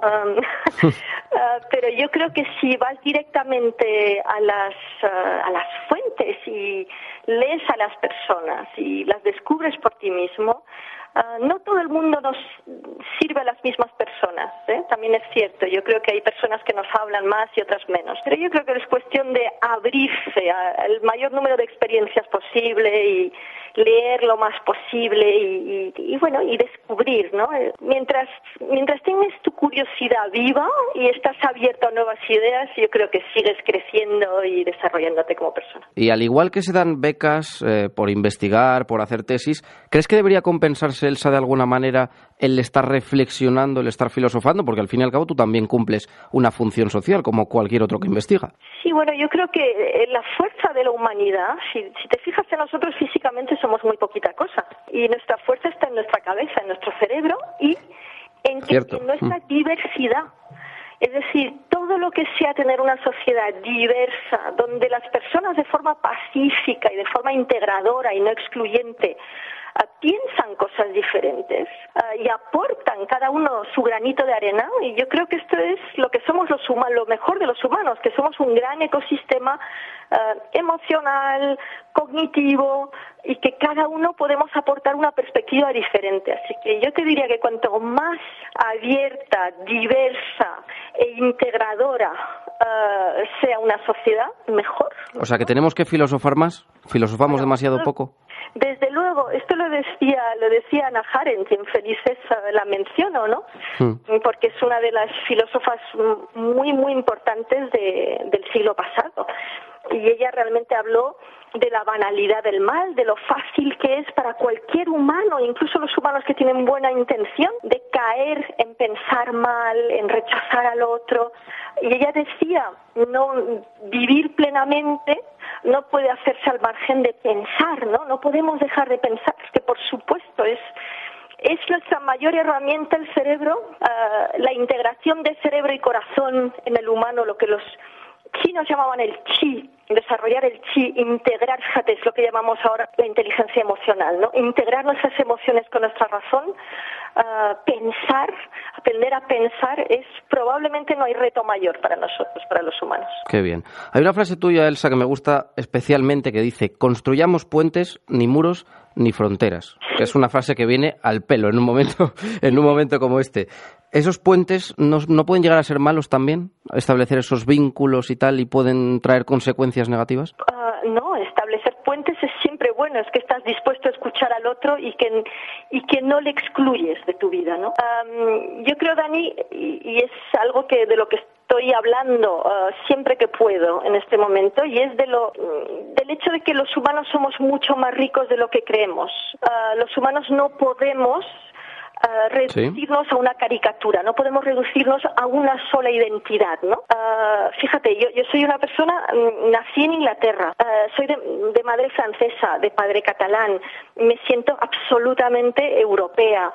Am, pero eso eh, es solo una parte de mi identidad. Tengo muchas más identidades. Soy mujer, me apasiona pues la divulgación, la filosofía, ah, soy mm, pedagoga, ah, soy jardinera, ah, tengo toda una serie de aficiones, me gusta remar, soy navegante. To- Todo esto es, es, es un, un conjunto de identidades que lo que hacen es unirme a muchísimas otras gentes, porque las identidades, cuantas más tienes, mejor, porque se solapan unas con las otras y nos permiten convivir. Así que yo creo que estamos en un momento en el que cuantos más puentes podamos construir, cuantas más identidades podamos descubrir en nosotros mismos, celebrar identidades siempre no excluyentes, bueno, mejor para todos. Yo creo que es un enorme reto. Y siempre digo, lo hemos pasado mal en este país en los últimos tiempos con este tema identitario. Tenemos absolutamente que aprender a reconocer que somos mucho más ricos interiormente de lo que creemos, mentalmente y, desde un punto de vista identitario, ¿no? Y que ninguna identidad tiene por qué ser excluyente. Eso es un mensaje que creo que es tan importante. Llevamos los humanos siglos intentando superar esta tendencia a crear fronteras, a poner muros, a vernos como enemigos. Y bueno, se ve que todavía tenemos que seguir trabajando en ello, así que hagámoslo con el mejor humor y la mayor compasión y generosidad que podamos. Pues sí, es un mensaje que, que muchos deberían escuchar, la verdad. Y cuéntanos, Elsa, ya para terminar, ¿qué te queda por resolver? Que digas, esta cuestión está merodeando por mi cabeza y aún no le he encontrado la respuesta. ¿Cuál es? Pues no, afortunadamente, ah, Dani, no hay una sola cosa que me quede por resolver. Yo lo, lo que espero, siempre me da pena que la vida sea tan corta. Esa es, esa es la verdad. Me encantaría, me encantaría vivir más años, que tuviésemos más tiempo, ¿no? ¿Más tiempo para qué? Más tiempo para vivir, para seguir descubriendo, para ver que la convivencia entre todos mejora, ¿no? A mí me, me encantaría marcharme de esta vida pensando que he dejado, pues, un, una pequeña huella, ¿no? Aunque sea muy transparente, mm, que haya mejorado nuestra convivencia. Así que me gustaría tener más tiempo para seguir en esta, en esta labor, en, en lo que yo veo como, como un, más que un trabajo, casi un- una misión que me apasiona, ¿no? ¿Es más trabajo o es más pasión? Es más pasión, pero, pero bueno, esto es, esto es, yo no distingo muy bien entre, entre trabajo y el resto de la, de, de mi vida, ¿no? Para mí es, ah, bueno, pues es, es, es, sí, es más misión que trabajo, desde luego. Bueno, pues Elsa Punset, escritora, divulgadora y sobre todo una de las grandes filósofas de este país. Muchísimas gracias por haber estado con nosotros hablando este ratito. La verdad que hemos, nos has ilustrado un montón, hemos aprendido un montón de ti sobre cosas trascendentales y ya digo que hace falta, hace falta escuchar. Elsa, muchas gracias. Muchísimas gracias. Que vaya muy bien por Sevilla y, y también con el huerto, con esas zanahorias. Gracias, yo te daré alguna. Habrá que leer Felices de Elsa Punset. Muchas gracias. Un abrazo. Hasta luego.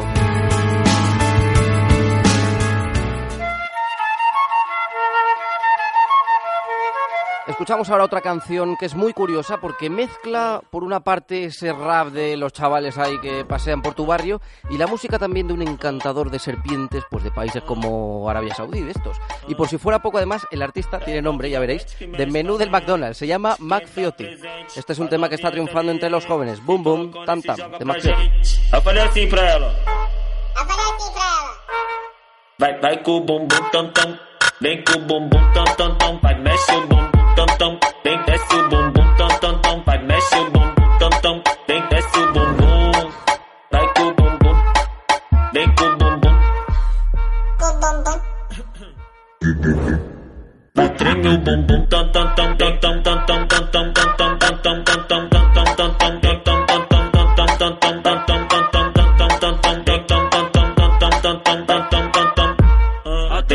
te ah. falando. Ah. Vai. Pro pipo, ah. vem.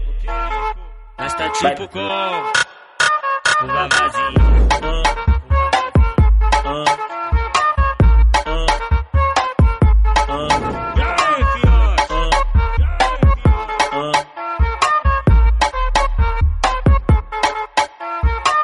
É, envolvente que mexe com a mente.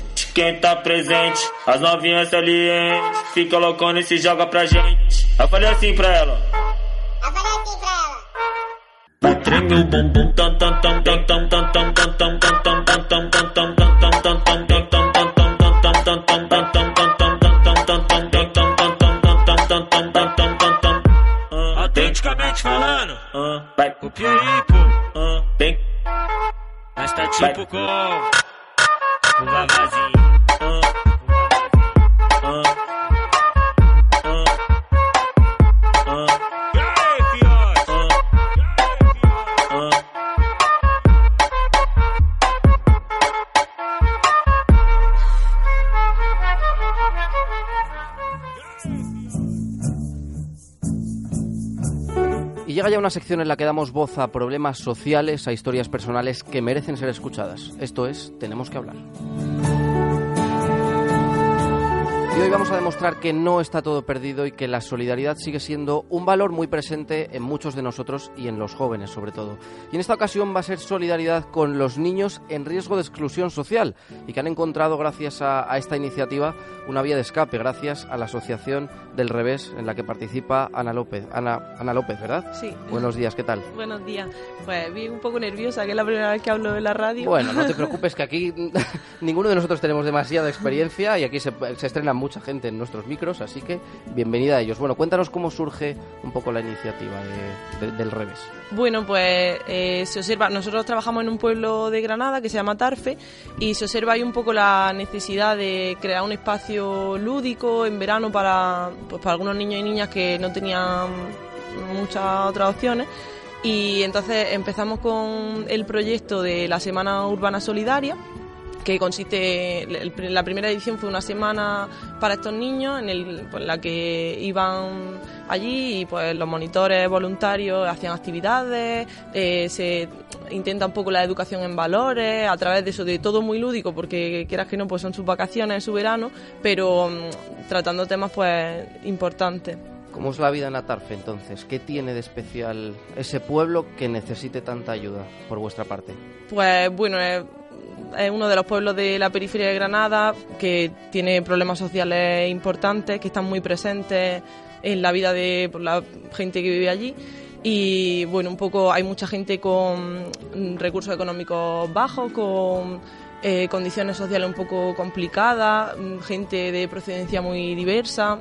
Entonces vimos que eran un poco problemas sociales que repercutían en, en la vida de estos niños, porque al final pues en su familia donde pasaban más tiempo y se respira un poco ese ambiente, ¿no? Ahí pues tiene unas características especiales como población. ¿Y cómo es un niño en riesgo de exclusión social? ¿Tú lo ves en qué se diferencian su manera de actuar y de pensar?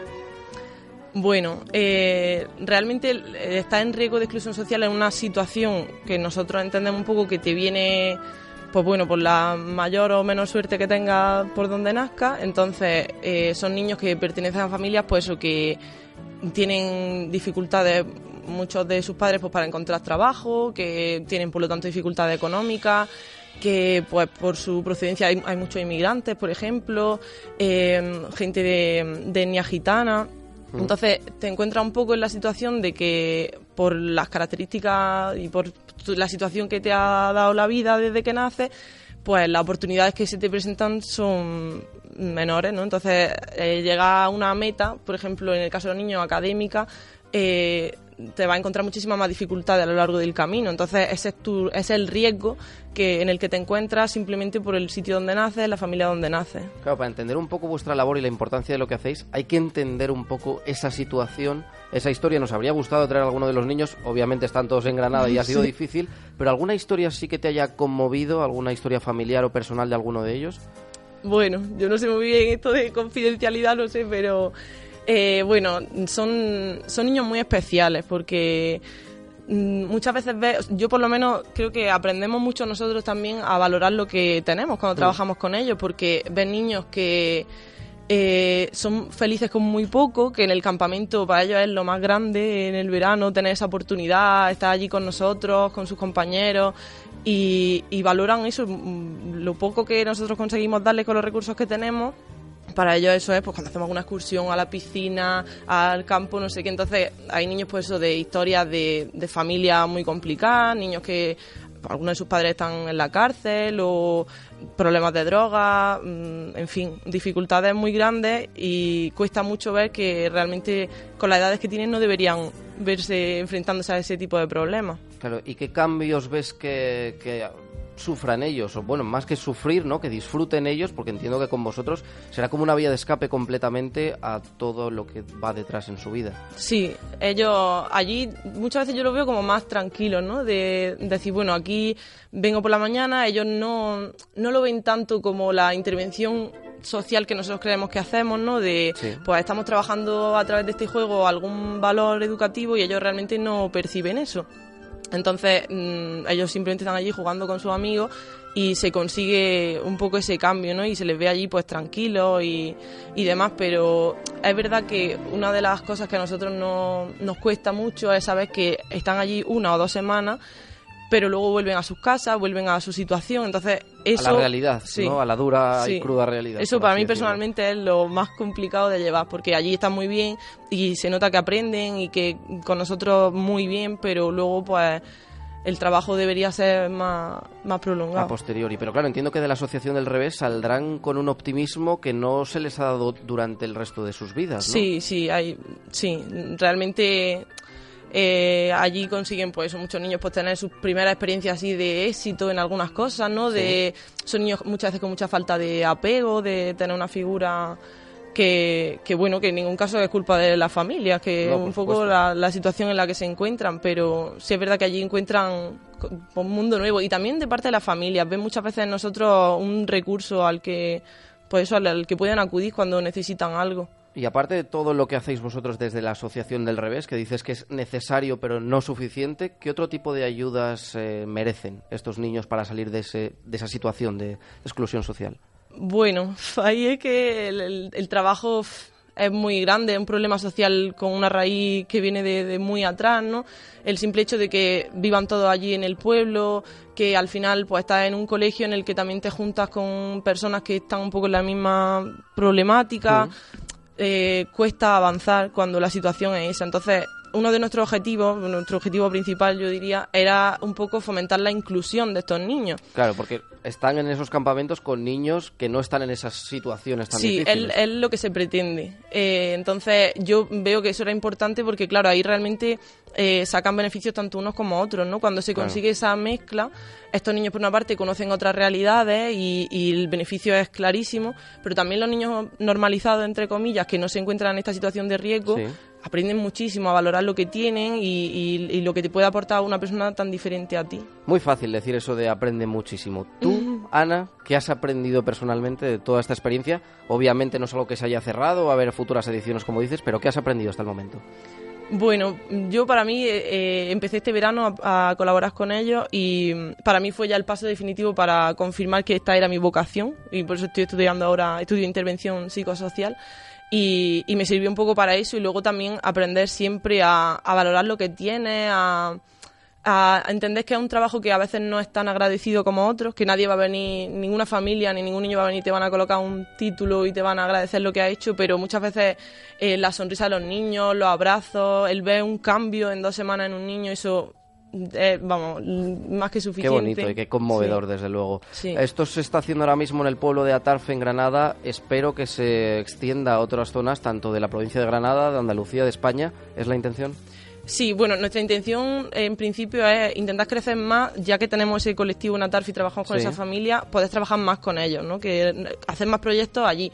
Pero es verdad que si alguien nos está escuchando y, y le gusta la iniciativa y, puede implantarlo en algún otro sitio, para nosotros eso sería fantástico. Ahora mismo contamos con pocos recursos como para salir de Atarfe, Pues pero... ojalá, ojalá que te escuchen. Ana López, ha sido un placer y la verdad una lección la que nos has dado hoy. Esperemos sobre todo que esos niños salgan de esa situación de riesgo de exclusión social en la que se encuentran y enhorabuena por vuestra labor que hace mucha falta con todos ellos. Muchas gracias. Ana López, un placer. Igualmente. Hasta luego. Hasta luego.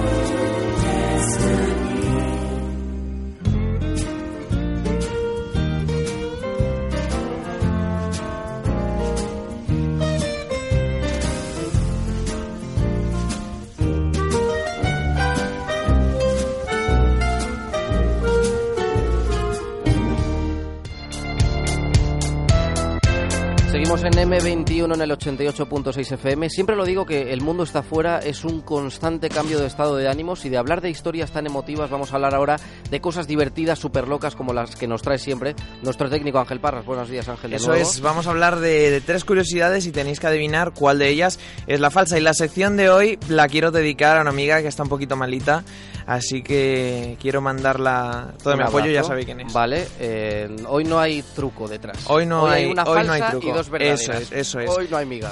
Vamos allá. Un ciudadano repinta las señales de tráfico para llegar antes a su casa. Kai, un ciudadano chino de 28 años, harto de estar sentado durante horas en el autobús, tuvo la descarada y descabellada idea de repintar las señales de tráfico del pavimento para llegar antes a, tu ca- a su casa. Ni corto ni perezoso, este hombre que ha sido multado con mil yuanes, unos 150 euros, cargó con un cubo de pintura y una brocha y cambió el sentido del tráfico de la calle. Buenísimo. Sí, la, la verdad que... El hombre, si esta es cierta, es, es tener un ingenio absoluto. Vamos con la siguiente. Vale. Lidl vende por 5 euros un perfume que huele como un Lancôme de más de 80.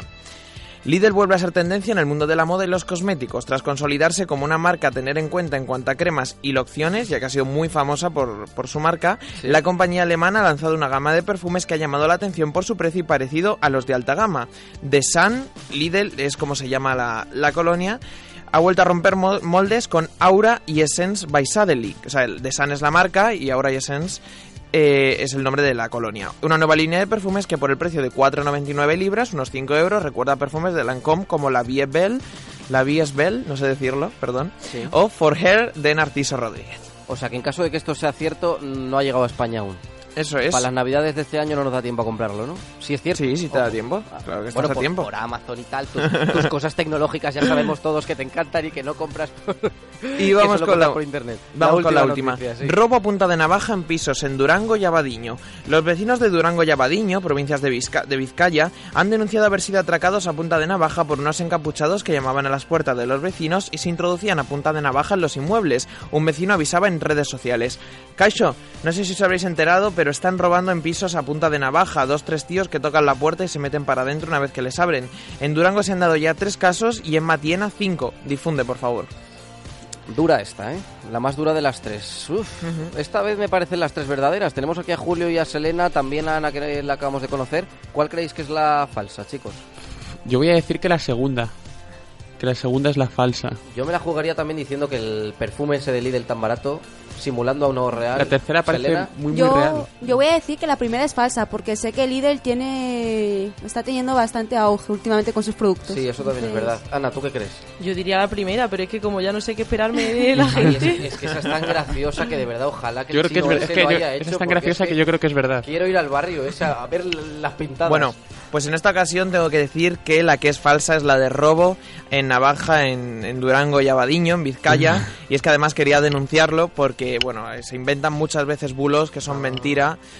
Eh, y bueno, en este caso era completamente mentira. La policía ha puesto un tuit y todo y ya ha dejado claro que esto es completamente falso y que la gente no se asuste. Bueno, me gusta que hayas mezclado este punto de diversión con este mensaje social. Muy bien, muy bien, Ángel. Ya ves, tío, si es que o sea, yo tengo estudios, hostia. Eh, por favor. Uy, perdón. Esas cosas no se dicen aquí, que ya te nos has puesto el, el moñito ese, la coletita, y te, te crees aquí Ya la enseñaremos, ya la el- enseñaremos. el amo del, de la radio. Eso El sí. Ángel, nos tienes que pasar a la dirección del barrio este donde hacen las pintadas. Eso, eso también. Hasta la próxima.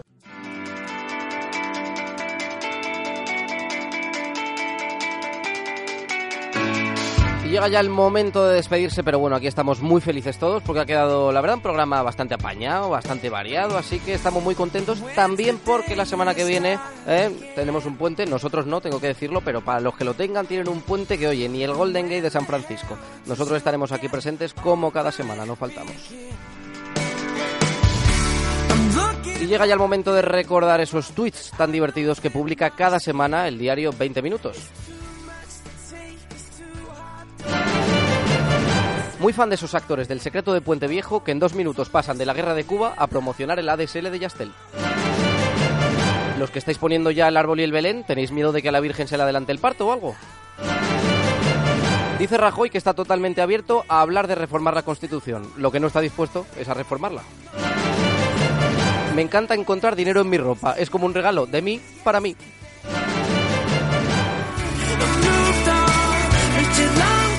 Y hoy la recomendación, y a partir de ahora va a ser así siempre, nos la va a hacer nuestro técnico que ya está muy acostumbrado a esto de la temporada pasada, Ángel Eso Farras. es. ¿Qué nos recomiendas hoy? Muy buenas. Trucos para ahorrar batería en el móvil. La vez Ah, que te qué dura. bueno. La vez que te dura más de un día la batería, o es un milagro, o es que no te ha hablado mucha gente. En primer lugar, desactiva el modo vibración, consume mucho más que el tono normal o que el modo silencio. Desactiva el wifi y el GPS cuando no los vayas a utilizar, con- constantemente buscando señales y eso gasta mucha batería. Utiliza cargadores originales y no los que venden en cualquier tienda, aunque funcionan, la batería se puede estropear y bastante. No esperes a que el móvil se quede completamente sin batería. Cada vez que pase esto, se cumple un ciclo de vida y las baterías tienen una cantidad limitada de ciclos de vida. Mejor cargarlo cuando está en torno al 15%, al 30% más o menos. Y tampoco que llegue al 100%. Eso es muy importante. Ah, que no llega al 100%. Que tampoco llega al 100%. Esa es buena, muy bien, muchas gracias, Ángel. Y recordamos ahora las redes sociales del programa. En Facebook puedes encontrarnos como Facebook.com barra el mundo está fuera. todas nuestras fotos, esas que tanto os gustan, en, Arroba el mundo está fuera en Instagram. en Instagram. Y en Twitter nos puedes encontrar como Arroba EMEF doble barra baja. Y para cualquier sugerencia, petición o cualquier mensaje que nos queráis mandar, también está nuestro correo. El mundo está fuera arroba gmail.com. Y por supuesto, no os olvidéis de seguirnos en las redes sociales de M21 Radio y de Radio RJC. Nosotros nos escuchamos el próximo domingo. Mientras tanto, salid a descubrir ese mundo que está fuera y recordad que lo mejor siempre está por llegar. Así que hasta la semana que viene.